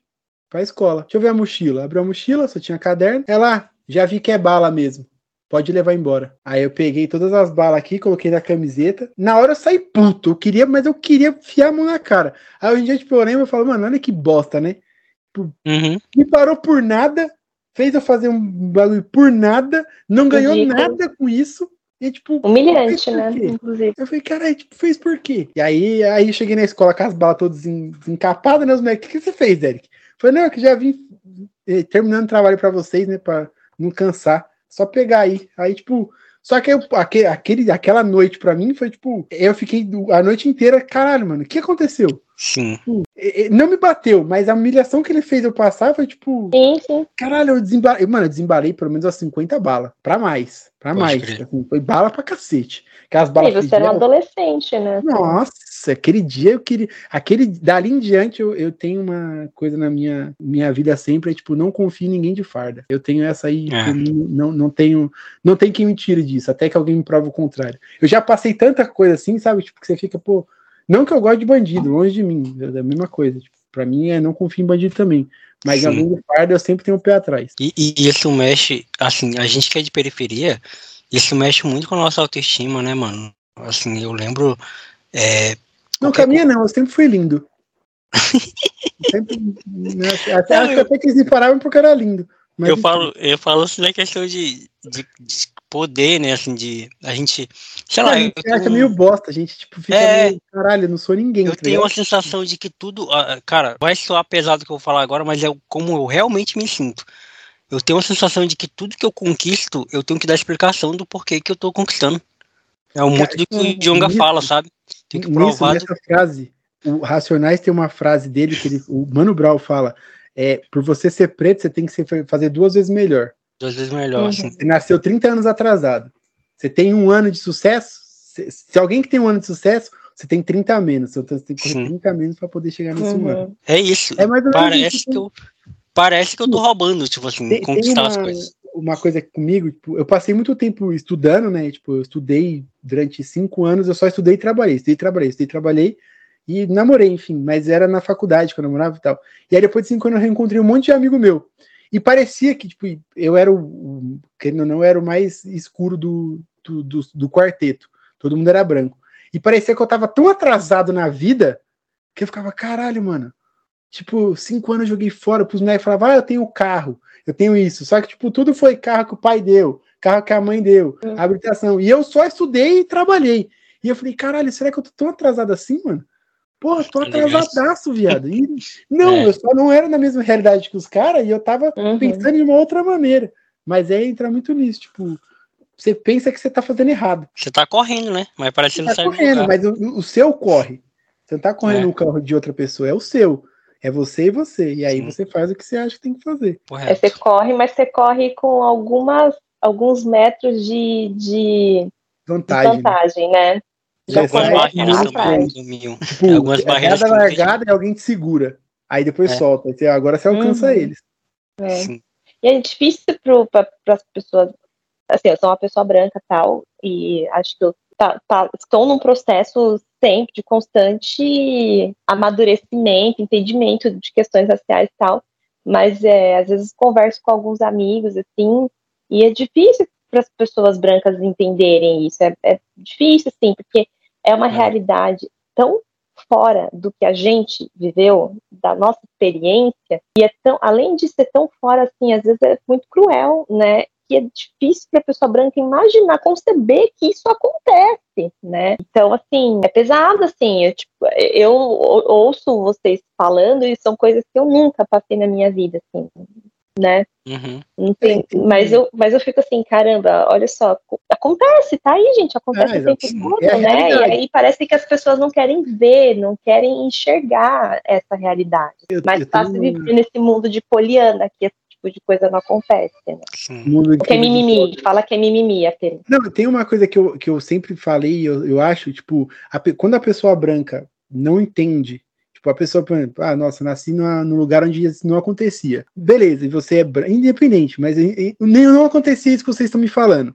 Legal. O, qual que é o meu problema? É a pessoa que passou por tudo isso e não tem a consciência disso. Tipo, Uhum. a pessoa é preta, por exemplo, vou dar um exemplo do meu avô. Meu avô é negro, preto, pra caralho, um puta negão, só que ele não tem consciência que ele é preto. Ele faz coisa achando que ele é branco. Só que ele já passou Hum. tanta coisa na vida dele, tipo, eu falo, mano, como é que essa pessoa que sofreu tanto, apanhou tanto, ela não consegue entender, se colocar no lugar dela, de, tipo, defender o que ela é, e não. E, tipo, ele é, ele é preto, é nordestino, filho de escravos, que era um filho de Uhum. escravo. Tipo, caralho, você tem uma história maravilhosa pra contar de uma maneira diferente. Só que você quer ser igual todo mundo. E não, pô, não é isso. Então, tipo, eu acho que quando o branco não entende, eu até entendo. Tipo, pô, legal, você não entende porque você não passou. É, é, é normal você não sentir a dor do outro se você não teve a dor. Mas agora, quando a pessoa é- passou pela dor, tá na dor e não entende, eu falo, pô, esse cara aí já perdeu a alma já, velho. Esse cara não tem mais É. onde correr. Às vezes é, me- é mecanismo de defesa que as pessoas criam, né? É, é, um- é uma casca que as pessoas criam, assim. Sempre defendi essa pauta de racismo, sempre foi o rap, inclusive eu gosto muito de rap, e acho que defendeu muito isso. Mas eu sou uma pessoa que não falo sobre. Tipo, eu não sou a pessoa que vai te explicar sobre como tal coisa, tal coisa vai funcionar. Só que se eu ver você cometendo algum tipo de, de preconceito, eu vou te falar, ô amigão, vem cá, não, é- não faz isso, que assim tá errado, tá? Mas eu não sou a pessoa de ficar explicando ou ensinando, porque é o que o Jonathan falou. Eu não tô aqui para ensinar e não tenho obrigação de fazer nada. Ah, mas o seu amigo é preconceituoso. No mínimo que eu vou fazer é chamar a atenção dele, e se acontecer de novo, eu não vou sair mais com ele. Acabou, pronto, fica no É. seu canto e um abraço. Mas eu acho que é, é- é- entra muito nisso, tipo, é ruim falar sobre, às vezes é necessário falar, só que quando a gente não tem a atenção devida, a gente só não quer mais falar sobre e foda-se. Tá leva, leva a vida como se nada tivesse acontecendo. É tipo, É ó, você não quer saber, tá bom, então vambora. Eu É. sei o que eu tô fazendo, eu, eu entendi o que eu tô, qual que é meu lugar, falo quando eu puder falar, que eu acho que isso acontece muito, tipo, hoje eu, eu entendo muito mais, mas acho que eu preciso entender mais, que é a questão da mulher. Tudo que a mulher sofre, Sim, em sim. questão de várias coisas, tem coisa que eu não vou saber nunca, não vou, não vai, não vou passar Uhum. na pele, não tô na pele, não tem como saber. Só que não é porque eu não sei que eu não vou respeitar. Pô, aconteceu coisa, Exatamente. pô, eu preciso respeitar. E eu preciso falar pra quem não respeita que é necessário respeitar aquele lugar, Ah. aquela fala, aquele, aquele gesto. E acho que aí as pessoas que não querem entender a questão, ah, é mimimi, É. ah, é Uhum. militante. E aí, para não ficar, ah, não é militante, então eu não vou falar, não. Então, fique em paz. Pô, e, e- e esse bagulho de mulher é uma tecla que eu, que eu bato muito forte, porque assim, você não ser um, um cara engajado nas questões raciais é, é até entendível, né? Como o Derek falou, você nunca passou, você não tem ninguém na sua família que é preto, entre aspas, tudo bem. Mas caramba, mulher, todo mundo tem uma mulher na família. Sua mãe é mulher, sua irmã é mulher, você tem parentes mulher, você. Cara, você convive com mulheres o tempo todo. Começa que você nasceu de uma mulher. Você nasceu se de é uma mulher, exatamente, nasceu então- mulher. você, no mínimo, o mínimo não ser um cara que se preocupa de como uma mulher é tratada na sociedade, e é o mínimo que você tá pedindo, de como uma mulher é tratada. E você olha, tipo assim, que até uns anos atrás, não faz muito tempo, elas não podiam votar, ter direito, ser ouvidas, tá ligado? Pô, mulher, pô, tinha uma lei, tinha uma lei de que um homem podia matar a mulher se ela traísse ele, pô Uhum. tá ligado? Isso era lei, pô. O cara não, ia, não era preso, tá ligado? Então, assim, se você parar pra pensar sobre essas coisas, e isso não te comover ao ponto de você calar sua boca e ouvir o que, que uma mulher tem pra dizer, eu não sei mais o que, que vai, não, fazer com que. Assim, se a gente parar pra pensar, o único. Não existe no reino animal um animal que não respeite a, a fêmea. É sempre a fêmea que dita a regra de qualquer ciclo animal. É, qualquer um. Qualquer um. Não existe um patriarcado em nenhum, nenhum, é, rei, nenhum ciclo animal. Não existe um patriarcado. É sempre. É, é- é matriarcado que fala? É. É. Uhum. Uhum. É sempre, é sempre quem manda é a mulher. Um, um exemplo muito ótimo. As abelhas. Pô, quem que manda, velho, Sim. no bagulho? É a. A rainha, rainha. Acabou. Uhum. Não é que é um ser superior, mas o mínimo ela é respeitada. E aí Sim. o ser humano vai lá e eu vou ser diferente. Eu foda-se, vou respeitar ninguém. É, o cavalo É. marinho é ele que tem os filhotes, né? O Exatamente. Ele É o os macho que tem os O- filhotes e a pinguim, mulher. quem choca é o, o, o macho. O A macho. fêmea sai pra caçar. Mas acho que com, com a gente, assim, com, com esse tema de mulheres, eu acho que tem algum. É parecido com. Parecido assim, assim como o racismo estrutural, que tá ali, tipo, nas entrelinhas e tá na normalidade, né? A gente passa por isso também, assim. Essas situações, elas são comuns, né? Tipo, elas, elas são o normal. Então, muitas vezes as pessoas replicam frases ou, ou atitudes que elas nem percebem que aquilo ali tem Sim. muita coisa errada, As né? próprias Então, mulheres, né? as próprias mulheres. É, é, é muito doido, assim, você. Às vezes você vê, tipo, sei lá, uma influenciadora grande posta uma foto, a maioria da- das críticas são de mulheres, porque a gente, a gente vive nesse ambiente que a gente tem que competir uma com a outra, que a gente tem que ser mais bonita, que a gente tem que ser mais magra, mais inteligente. E esse foi o homem tá que criou, né? O homem ditou isso para as mulheres. Exato. Então, assim, é tudo muito, tá, é muito difícil, assim, às vezes, é, coisas, falas bobas, tipo, ah, isso é coisa de menina, sabe? Tipo, ah, é uma bobeira que você fala assim, mas aquilo ali tem um peso, tem um significado. Por que que fala que é de menina? Ah, porque é, porque é fácil? Porque é é, um trabalho que o homem não faria, porque é rosa, porque, por- entendeu? Assim, tem, tem muitas, desmembra em vários, vários temas, mas é sempre uma coisa negativa. Esse, ah, é coisa de menina. A minha, Não é a uma coisa prima- positiva. A minha prima, ela tem 9 anos, mas ela, tipo, é, enfim, ela tem 9 anos, ela veio desconstruir qualquer coisa que o pai dela já pensou na vida, né? Porque ela, o, o- pai dela é, enfim, ele é antigo, então ele tem um pensamento mais conservador. Então ele, Uhum. menina usa rosa, menina gosta de boneca, ele desse pensamento. E aí a minha prima, ela Uhum. veio tipo, desconstruir tudo, porque ela tem 9 anos, ela só usa preto, ela ama cavalo, ela só quer jogar bola e ela ama o Corinthians. Pô, acabou. Acabou. Era tipo, pô, acabou, eu gosto disso. Ah, Vitória, mas você tem que usar rosa. Eu odeio rosa. Uhum. Ah, Vitória, mas tem que pentear o cabelo. Eu odeio pentear o cabelo. Não quero. Ah, Vitória, mas você tem que usar roupa mais, né, roupa mais feminina. Não quero. Quero calça, quero blusa larga. Aí uma vez eu fui na casa dela, ela falou assim, pô, eu quero uma blusa igual a do Derek. E eu uso roupa larguíssima. Eu falei, é Uhum. isso, você tem que vestir o que você gosta. E aí o meu, o meu Sim. tio fica puto. Meu tio acha que, tipo, ai, porque ele já, já tem meu primo, né, que tem a minha idade. Aí ele fala, ai, criei dois meninos. Tô criando dois meninos. Mas não, pô, você tá criando uma menina, você criou um menino, você tá criando uma menina, só que ela gosta do que ela gosta. Acabou. Sim. E aí, mas enfim, para colocar na cabeça de uma pessoa de 60 anos é um pouco difícil, né? É Mas, difícil. ma- mas ela veio assim, tipo, para acabar com tudo que minha família pensa sobre homem e mulher. Ela veio, tipo, Uhum. ela é, na assim, ela veio com tudo isso e eu vim com a questão do, do, do racial, né? Porque, tipo, a minha avó, por mais que ela seja fi- filha de indígena, ela é branca e meu avô é preto. Então, tipo, eu chego lá, eu falo tal, e, enfim, e acaba que eu e ela viram. um- so- Somos as pessoas que a família não quer no churrasco. Hum. Ah, nossa, Derek vai estar. Hum, que ruim, então não vou. Então já. Olha só, olha só, a nossa conversa, ela viajou, viajou, viajou, mas ela voltou pro tema inicial do programa, que é Natal. Que Natal. agora nós entendemos porque o Derek não quer passar o Natal com a família. Ah, minha Fora que o barraco. Barraco é. Tudo se conectou, olha aí, tudo se viu? conectou, fechou, fechou o ciclo, o, o círculo se fechou A aí, gente, ó. ó, a gente do Roteirizado. inicial. a gente foi do Natal uma retrospectiva que passou por vários temas, inclusive Tigrinho BBB e Sogro e Genro, Falamos de projeções. porque bem. do racial, falou das mulheres e voltou pro Natal. A gente ligou tudo. Foi tudo pensado. Para a pessoa que tá ouvindo de casa, isso tudo é um Claro roteiro. que foi pensado. Sim, A pessoa que chegou até agora, a pessoa que tá até agora ouvindo a gente falar esse monte de coisa, ela, ela percebeu que tudo no final se conectou, tudo fez Ela sentido. fez, caralho, os caras estavam falando do Natal esse tempo todo. Esse tempo todo falaram sobre Natal.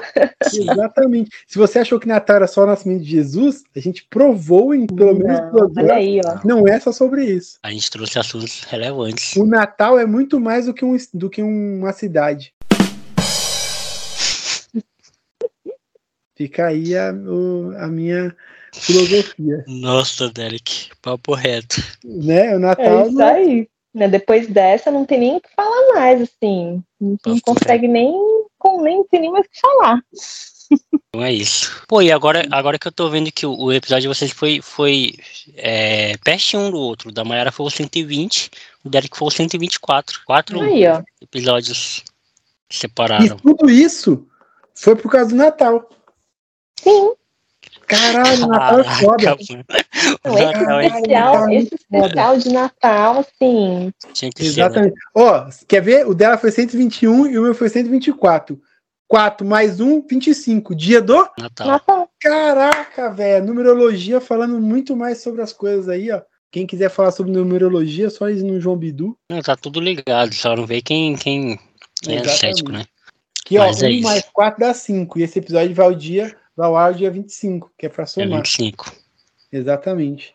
Se a, Exatamente. pessoa ouvir, se a pessoa ouvir esse áudio aqui depois de umas três caipirinhas, eu acho que ela para num transe mental, assim, tipo, ela fica até o dia 31 sem entender o que ela ouviu. Papo reto. É, gente, eu queria agradecer demais vocês pelo tempo que vocês destinaram esse episódio. Eu gostei muito que vocês ficaram à vontade. Eu amo quando o convidado fica à vontade.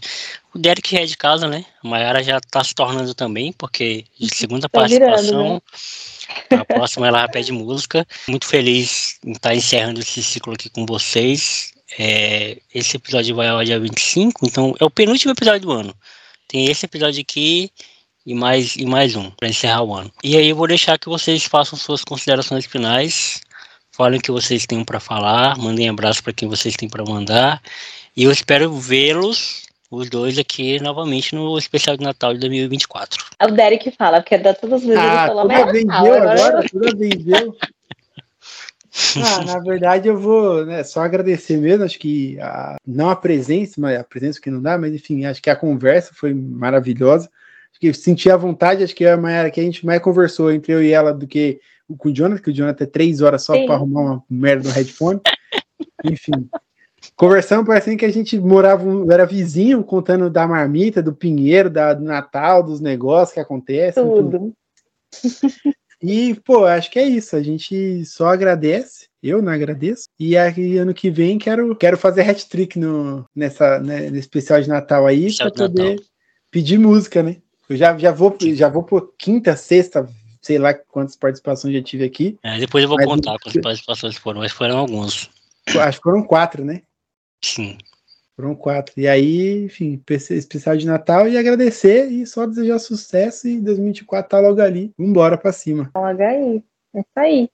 É, eu quero agradecer também a oportunidade, mais uma vez, esse meu amigo do Acre, o convite do meu amigo do Acre. é, o papo foi muito bom, realmente, sim, né? É difícil a gente, às vezes, alguém que a gente nunca viu na vida, ter uma conversa tão fluida, assim, né? Como se a gente já se conhecesse há anos. É, mas foi muito legal e que ano 2024 seja um ótimo ano para todos nós, melhor que 2023, que vocês tenham um Natal lindo com ou sem as suas famílias, tá? Como é que tá seja liberado o Natal, Natal, né? sem Mas- família, tá liberado. Ai, Obrigada, pessoal. Um beijo para todos. Tamo junto. Até Boa. ano que vem. Bom Natal pra todo mundo. Bom Tamo junto. Natal.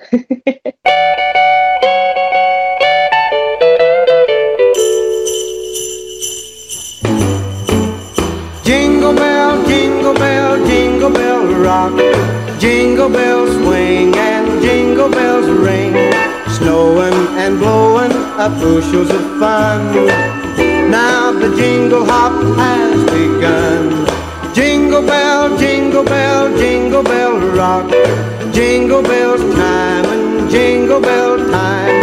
Dancing and prancing in Jingle Bell Square in the frosty air. What a bright time, it's the right time to rock the night away.